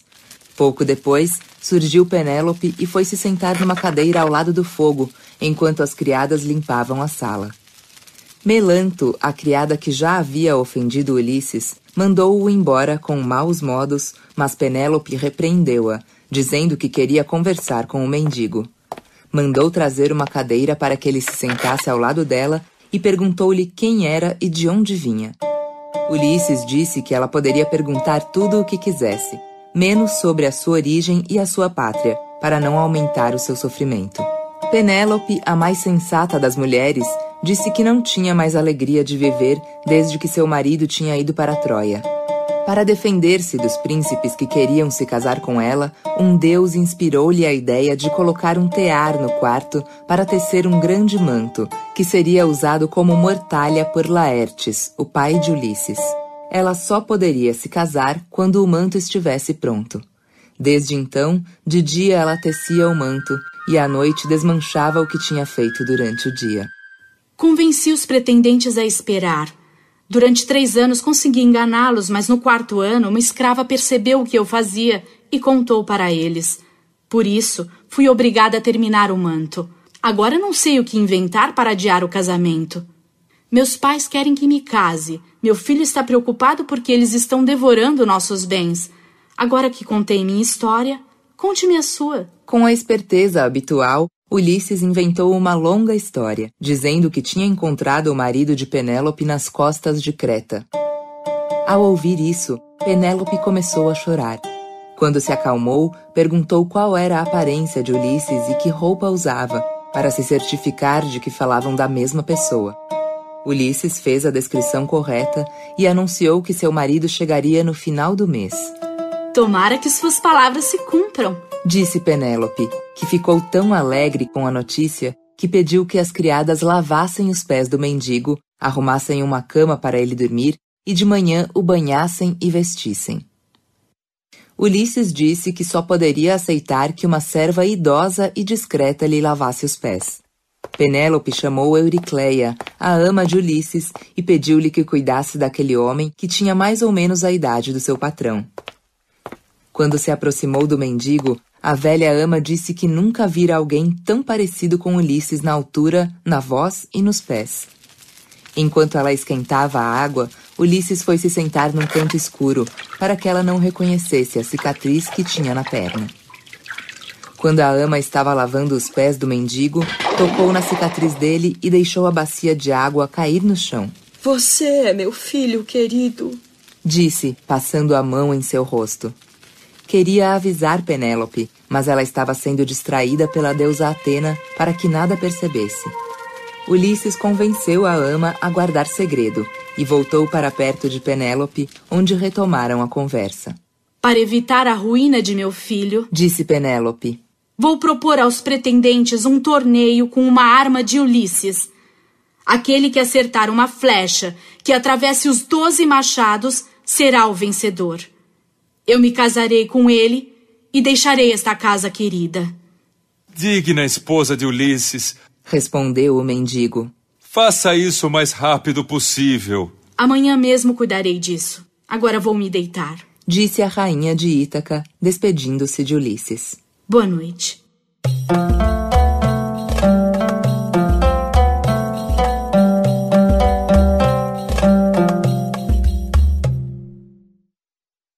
Canto 20 O sinal de Zeus Ulisses deitou-se na cama que haviam preparado para ele no saguão de entrada da casa, mas não dormiu. Repassava na mente o seu plano de ação quando várias criadas chegaram à sala para se encontrar com os pretendentes da rainha. Ele ficou indignado com o comportamento daquelas moças que, escondidas, divertiam-se com aqueles homens. O herói sentiu vontade de desmascarar as moças, mas se conteve. Revirava-se na cama de um lado para o outro, perguntando-se como conseguiria dominar sozinho todos aqueles abusados. Ao seu lado surgiu a deusa Atena para acalmá-lo, dizendo-lhe que em breve ele conseguiria livrar-se dos seus problemas. Ulisses então adormeceu e a deusa voltou ao Olimpo. Em seu quarto, Penélope acordou e começou a chorar, pois não queria se casar com nenhum daqueles homens. Pediu ajuda à deusa Ártemis, pois preferia morrer a se unir a qualquer um daqueles malandros.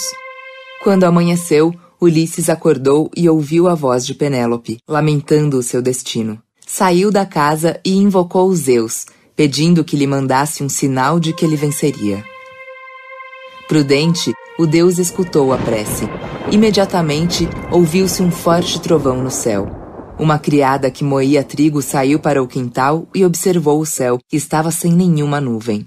Este trovão é um sinal de Zeus Pai, que reina sobre os deuses e os homens. exclamou ela. Desejo que este seja o último dia em que os pretendentes comam no palácio. Não aguento mais moer trigo e aveia para as refeições deles. O nobre Ulisses se alegrou com o sinal de Zeus e o pedido da moça. Em seguida, as outras criadas se levantaram e acenderam o fogo. Telêmaco, semelhante a um deus, acordou. Pendurou a espada no ombro, calçou belas sandálias, pegou uma lança forte de ponta afiada e foi para a ágora. A ama de Ulisses comandava as criadas na limpeza e no preparo das refeições. Aquele era um dia de festa, em homenagem a Apolo. Por isso, os pretendentes chegariam antes e o banquete começaria mais cedo. Eumeu chegou trazendo os três porcos mais gordos do chiqueiro. Em seguida, Melântio e mais dois pastores vieram com as melhores cabras. Ao ver Ulisses, o pastor insultou-o, mas ele não respondeu. O boiadeiro chegou com uma vaca e mais algumas cabras. Cumprimentou Ulisses, perguntando quem era e de onde vinha, e comentou que ele, apesar de mendigo, tinha a aparência de rei. O boiadeiro lamentou a situação do reino de Ítaca, dizendo que ainda tinha esperança de que o patrão voltasse. Ele vai chegar logo, respondeu Ulisses. Você verá com seus próprios olhos a expulsão dos pretendentes que agora mandam nesse palácio. Tomara que Zeus, o filho de Cronos, faça isso acontecer. Na Ágora, os pretendentes tramavam a morte de Telêmaco. De repente, uma águia surgiu no céu com uma pomba no bico. Eles interpretaram aquilo como um sinal de que Telêmaco não morreria e desistiram do plano. Voltaram então ao palácio para preparar o banquete. Mataram grandes carneiros e cabras, porcos gordos e uma boa vaca. Telêmaco mandou colocar a seu lado uma pequena mesa para Ulisses e proibiu os pretendentes de ofender o hóspede, pois aquela casa era de seu pai e, portanto, dele. Os homens ficaram surpresos com a atitude do rapaz. Um deles disse que gostaria de oferecer uma recompensa ao mendigo e jogou uma pata de boi na sua direção. Ulisses se desviou, abaixando a cabeça, e o pedaço de carne foi bater na parede. Teve sorte de não haver acertado o mendigo, disse Telêmaco, furioso. Caso contrário, eu atravessaria você com a minha lança. E em vez do casamento, seu pai deveria cuidar de seu enterro.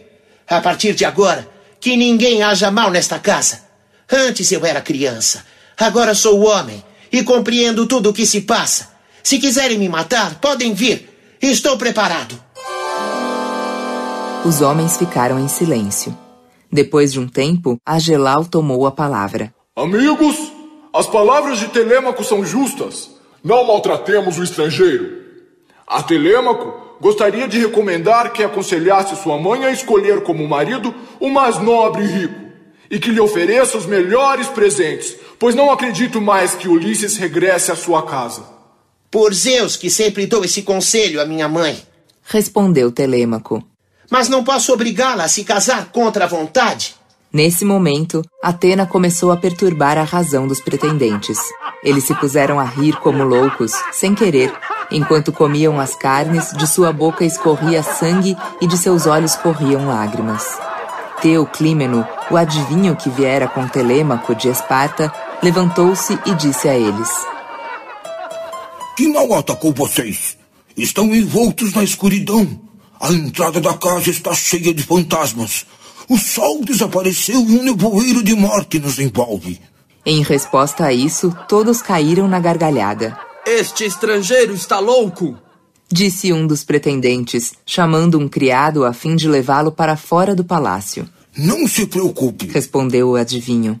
Sairei daqui sozinho, pois vejo que uma grande desgraça cairá sobre vocês. Os pretendentes procuraram irritar Telêmaco, falando mal dos hóspedes que ele recebia em casa, mas o príncipe de Ítaca não deu ouvidos a eles. Olhava em silêncio para o pai, esperando pacientemente o seu sinal. Sem saber o que uma deusa e um valente herói preparavam para os pretendentes, Penélope chegou à sala e sentou-se ao lado da mesa, onde eles comiam e bebiam.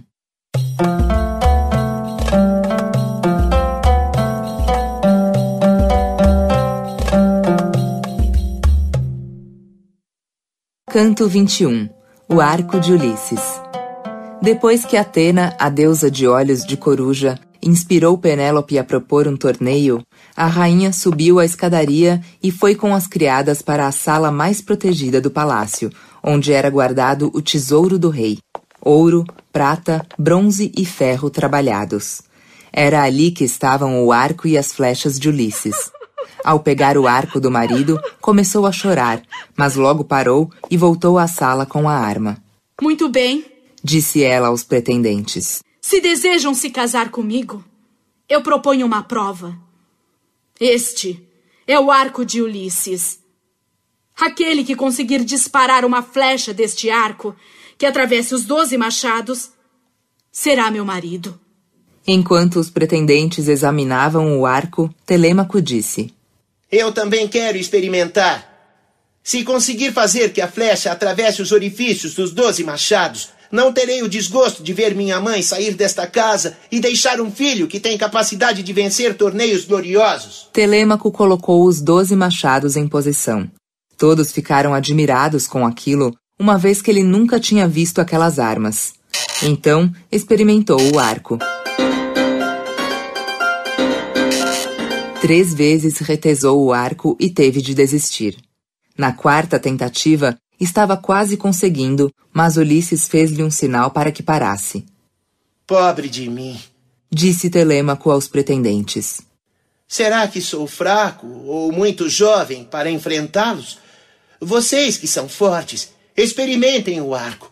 Vamos começar. Antínuo estimulou os pretendentes a iniciar o torneio. O primeiro que se levantou foi Liodes, o único que não tolerava injustiça e não concordava com o modo de agir dos companheiros. Experimentou o arco, mas não conseguiu vergá-lo. Convocou seus colegas a testar, dizendo que seria muito difícil que obtivessem sucesso. Antínuo pediu a Melântio que acendesse a lareira e trouxesse uma bola de sebo para amaciarem o arco e sua corda. Depois disso, os rapazes tentaram, mas nenhum deles conseguiu envergar ou esticar a corda do arco para atirar a flecha. O boiadeiro e o porqueiro saíram da sala. Ulisses foi atrás deles para saber se estariam dispostos a lutar pelo patrão caso ele chegasse de repente.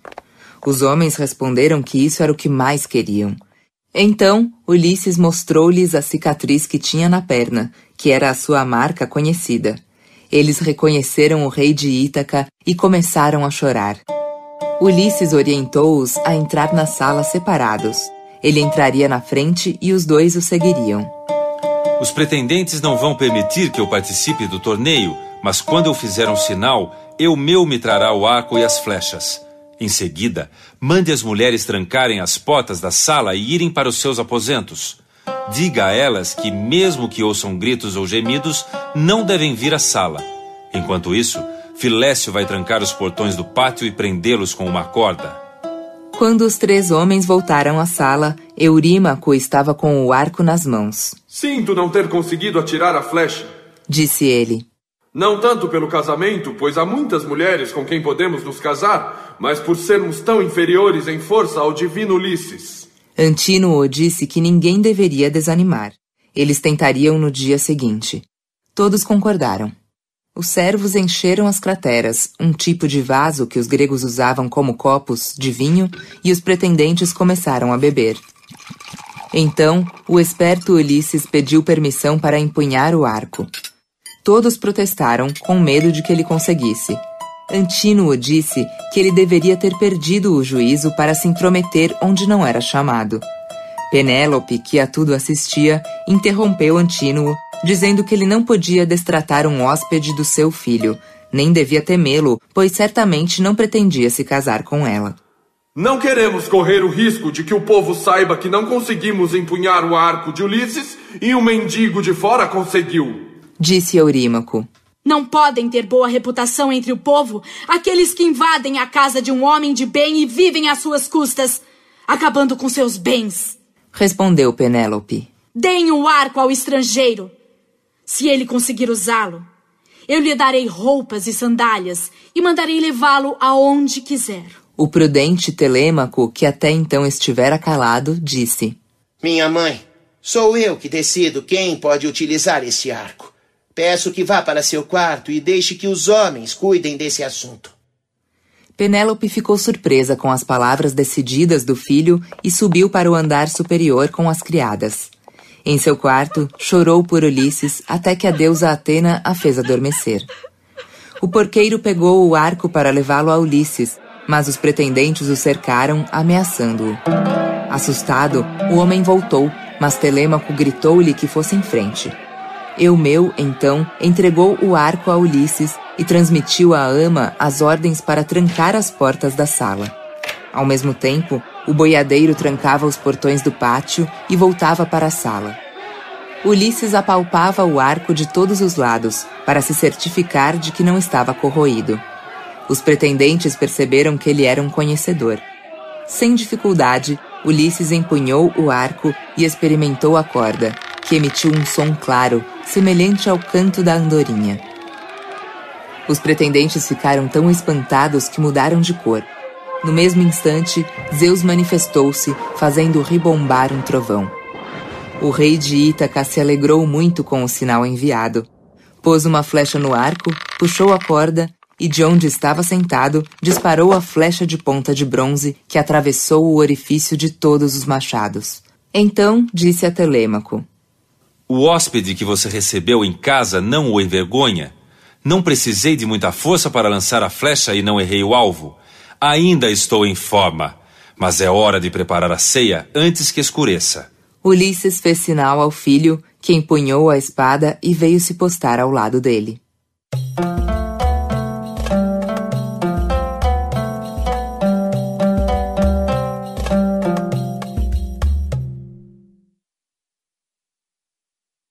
Canto 22 O fim dos pretendentes.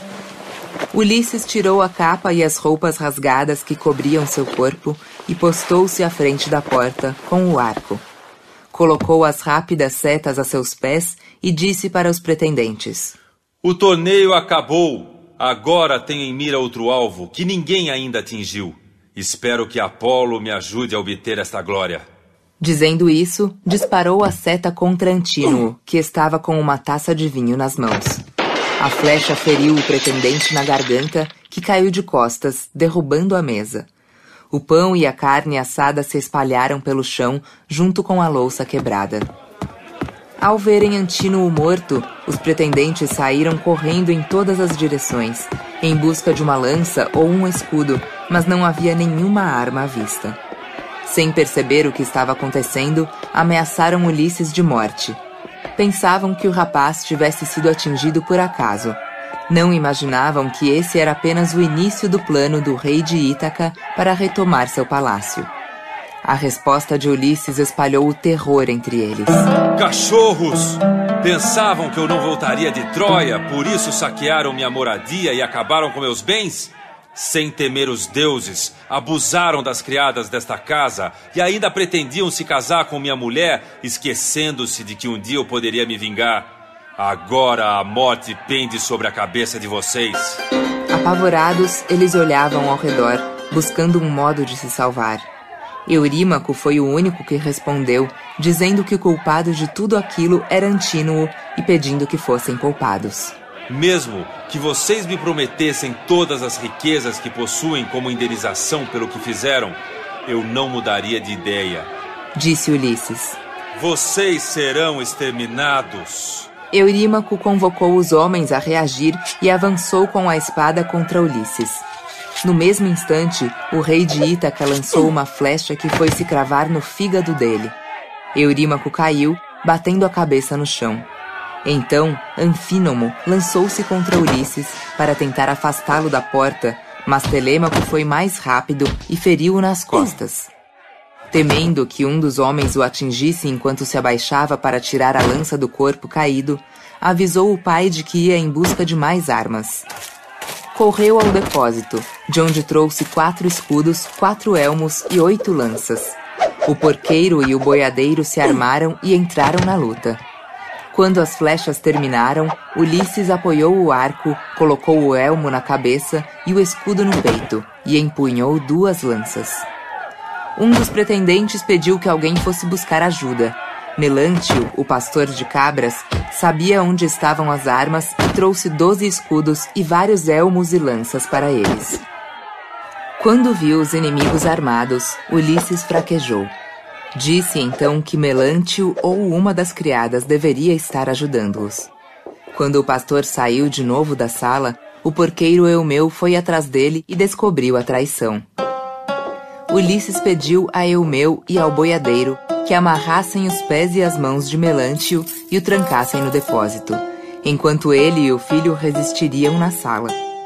Nesse momento, Mentor aproximou-se de Ulisses, que reconheceu nele Atena, a filha de Zeus, pelo porte e pela voz. Um dos pretendentes ameaçou Mentor e a deusa se irritou. Estimulou Ulisses a lutar com bravura e em seguida se metamorfoseou numa andorinha e levantou o voo pousando numa viga do teto para assistir à luta. Muitos pretendentes estavam feridos ou mortos, mas os que restavam lutavam com bravura, instigados por Agelau, Eurínomo, Anfimedonte, Pisandro e Pólibo. Amigos! Disse Agelau, dirigindo-se aos cinco pretendentes que ainda lutavam. Agora que Mentor foi embora, vamos atirar juntos e ao mesmo tempo contra Ulisses, para ver se conseguimos derrubá-lo. Se ele estiver fora de combate, não precisaremos nos preocupar com os outros. Os seis homens atiraram ao mesmo tempo, mas Atena desviou todos os dardos, que foram se cravar nas paredes e na porta. Companheiros! Disse Ulisses. Chegou o momento de atirarmos juntos contra eles. Ulisses, o boiadeiro e o porqueiro acertaram as lanças, matando três homens saltaram sobre os mortos para arrancar as armas, enquanto os outros três pretendentes lutavam com coragem redobrada. Atena novamente desviou as lanças atiradas contra Ulisses e fez ele e seus amigos acertarem os inimigos. Então, a deusa arremessou seu poderoso e mortífero escudo sobre os pretendentes. Eles gelaram de pavor e se puseram a correr pela sala feito loucos. Ulisses, Telêmaco, o boiadeiro e o porqueiro caíram sobre eles como abutres que se lançam das montanhas sobre as aves. O chão ficou coberto de sangue. Liodes abraçou os joelhos de Ulisses, pedindo piedade, mas o herói não se comoveu. Só poupou a vida do Aedo e do Arauto porque Telêmaco disse que eram inocentes e estavam do lado deles. Então percorreu a sala para se certificar de que não restava nenhum pretendente. Depois disso, pediu ao filho que fosse chamar a ama Euricleia e ordenou a ela que trouxesse as mulheres do palácio que o haviam traído. Quando a ama saiu, ele pediu a Telêmaco, ao porqueiro e ao boiadeiro que retirassem os cadáveres dali, com a ajuda das criadas, e em seguida lavassem os móveis e esfregassem o piso da sala. Quando a casa estiver em ordem, continuou Ulisses, levem as mulheres para fora até o canto do muro, onde elas não possam fugir, e firam-nas com a espada até tirar-lhes a vida.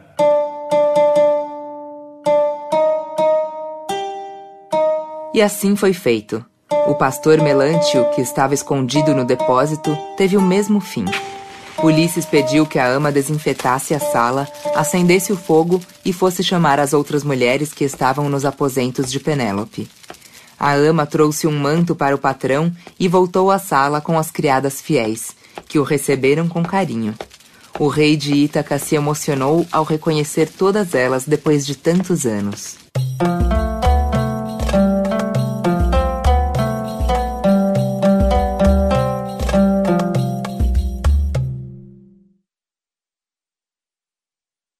Canto 23 O encontro de Penélope com Ulisses.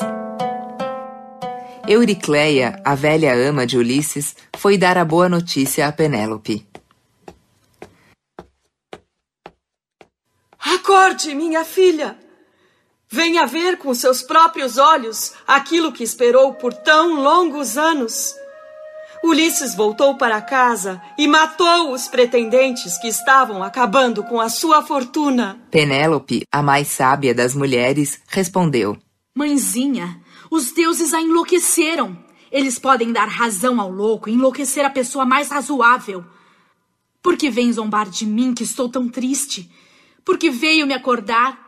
Desde que Ulisses partiu para a Troia, nunca tive um sono como este. Não estou brincando, filha querida.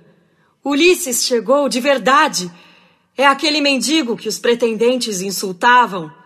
Telêmaco já sabia de tudo, mas nada contou até que eles acabassem com aquele bando. Penélope não acreditava na ama, mas resolveu descer para a sala.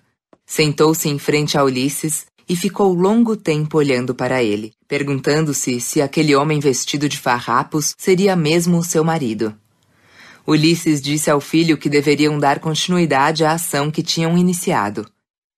A ideia que teve foi dar uma grande festa no palácio, e todos foram se preparar para isso. Ulisses banhou-se, depois vestiu uma túnica e um belo manto. Atena tornou-o mais alto e forte e embelezou seus cabelos. Quando voltou a sentar-se em frente a Penélope, estava belo como um deus. Para se certificar de que era mesmo seu marido, ela pediu à ama que retirasse a cama de casal de seu quarto e a arrumasse para Ulisses dormir. Ulisses espantou-se, pois sabia que nenhum mortal conseguiria tirar aquela cama do lugar. Ela tinha sido construída numa oliveira fortemente enraizada. Ao ouvir isso, Penélope teve certeza de que aquele homem era seu marido. Correu para ele e deu-lhe um grande abraço. Beijou-o, chorando, e pediu desculpas por não tê-lo reconhecido logo. Tinha medo de ser enganada por outro homem. Emocionado, Ulisses abraçou a mulher. Atena prolongou a noite para que eles pudessem conversar à vontade. Ulisses contou-lhe a sua longa trajetória depois do fim da guerra de Troia e Penélope disse-lhe tudo o que havia suportado na ausência dele. Quando a deusa julgou que o casal já havia descansado bastante, pediu que a aurora saísse do oceano para trazer o dia aos homens. Ulisses acordou e disse à mulher que iria visitar o pai e depois se ocuparia de formar um rebanho e cuidar dos seus bens. Pediu que ela e as servas ficassem no último andar da casa e não recebessem ninguém, pois a notícia da morte dos pretendentes já deveria ter se espalhado pela cidade. Acordou Telêmaco, o porqueiro e o boiadeiro. Todos eles vestiram couraças de bronze e, juntos, saíram de casa. Para disfarçá-los, Atena envolveu-os numa nuvem e levou-os para fora da cidade.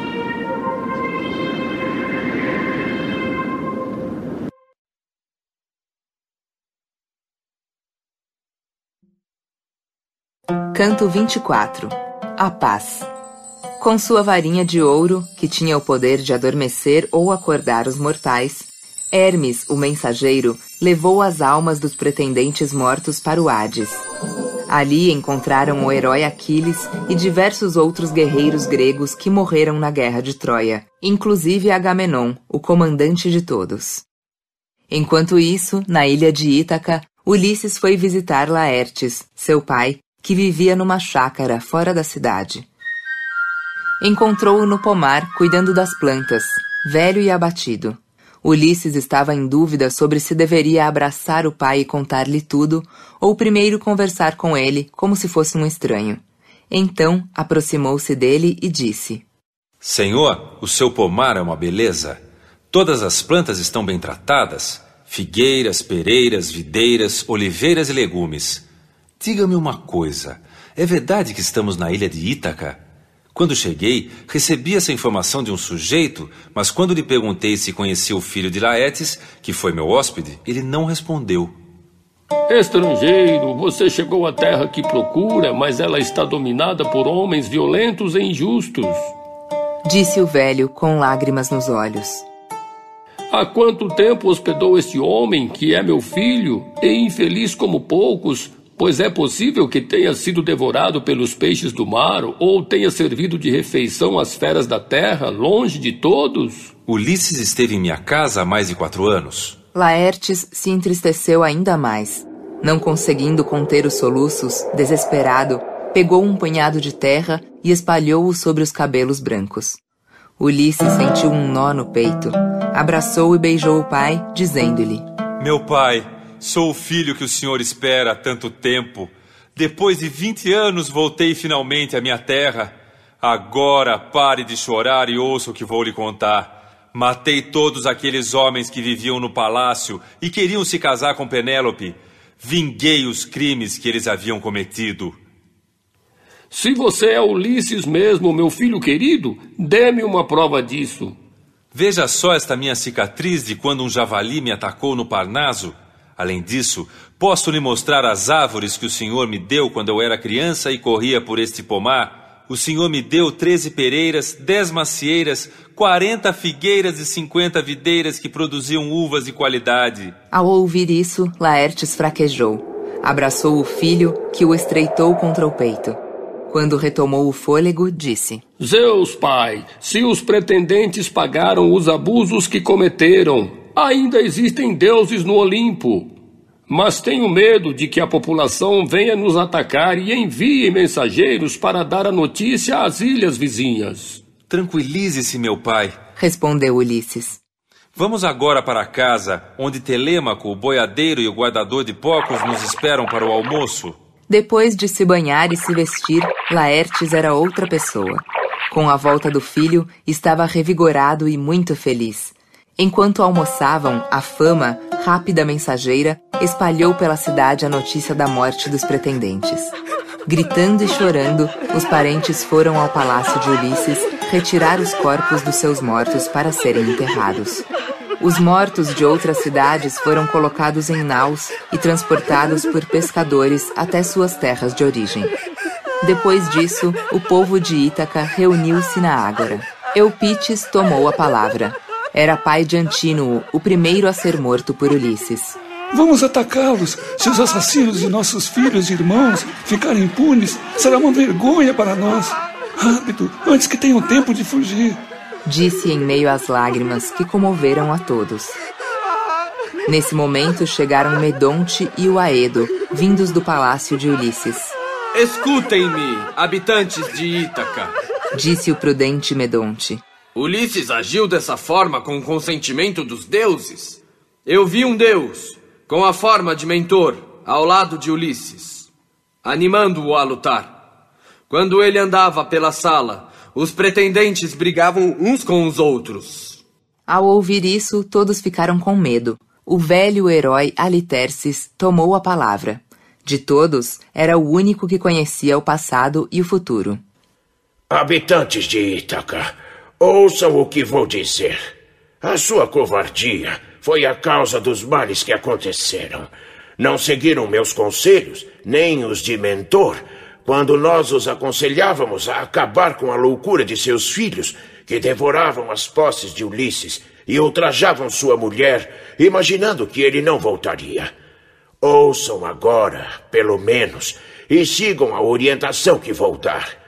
Não devemos ir atrás de Ulisses para não atrair alguma desgraça.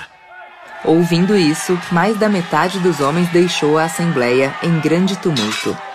Os outros correram a buscar armas. Munidos de escudos, elmos, lanças e espadas, marchavam liderados por Eupites. No Olimpo, Atena perguntou a Zeus: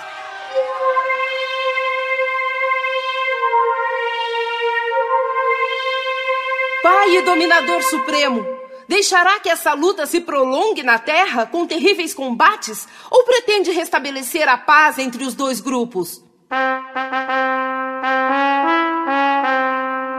Minha filha, você não havia decidido que Ulisses voltaria a Ítaca e puniria seus inimigos? Agora que Ulisses se vingou, os dois partidos deveriam fazer um juramento para que Ulisses continue reinando. Vamos fazer que eles esqueçam a morte dos filhos e irmãos para que a amizade renasça entre o povo de Ítaca. E de novo floresça a paz e a riqueza. Essas palavras avivaram os cuidados de Atena, que baixou em seguida do alto dos montes do Olimpo para a terra, onde Laertes, Ulisses, o filho e os amigos acabavam de almoçar. Sai alguém para observar, Disse Ulisses, modelo de paciência. Talvez o inimigo não esteja longe. Dólio, o criado de Laertes, abriu a porta e estacou, ao ver a multidão que se aproximava. Eles estão muito perto! Vamos pegar as armas! Rápido! Ulisses, Telêmaco e os dois companheiros, mais Dólio e os seis filhos, puseram as armaduras. O velho Laertes também se armou. Saíram da casa precedidos por Ulisses.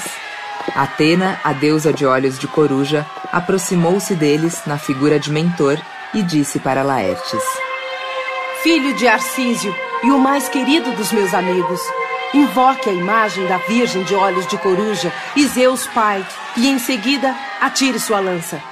Laertes orou a filha do poderoso Zeus e Atena deu-lhe grande vigor. Arremessou sua comprida lança e atingiu Eupites, atravessando-lhe o escudo. Eupites caiu por terra. Enquanto isso, Ulisses e Telêmaco investiam contra os guerreiros da primeira fileira e teriam acabado com todos eles se Atena não tivesse detido os dois grupos com um grito retumbante. Habitantes de Ítaca, acabem com essa guerra cruel! Chega de derramar sangue! Separem-se imediatamente! Apavorados com a potência daquele grito, largaram as armas e correram para a cidade, a fim de se salvar. Ulisses deu um brado terrível e saiu no encalço do grupo. Zeus, porém, lançou um raio que foi cair aos pés da deusa de olhos de coruja. Atena voltou-se para Ulisses, dizendo-lhe: Nobre filho de Laertes, pare! Não prolongue esta luta, para não atrair a cólera de Zeus, que acaba de se manifestar. Ulisses obedeceu, contente também em pôr fim à guerra. Eles foram para a cidade. Os dois grupos assinaram um contrato, redigido por inspiração da deusa Atena. Ulisses voltou a reinar na ilha de Ítaca, onde todos viveram bem por muito tempo.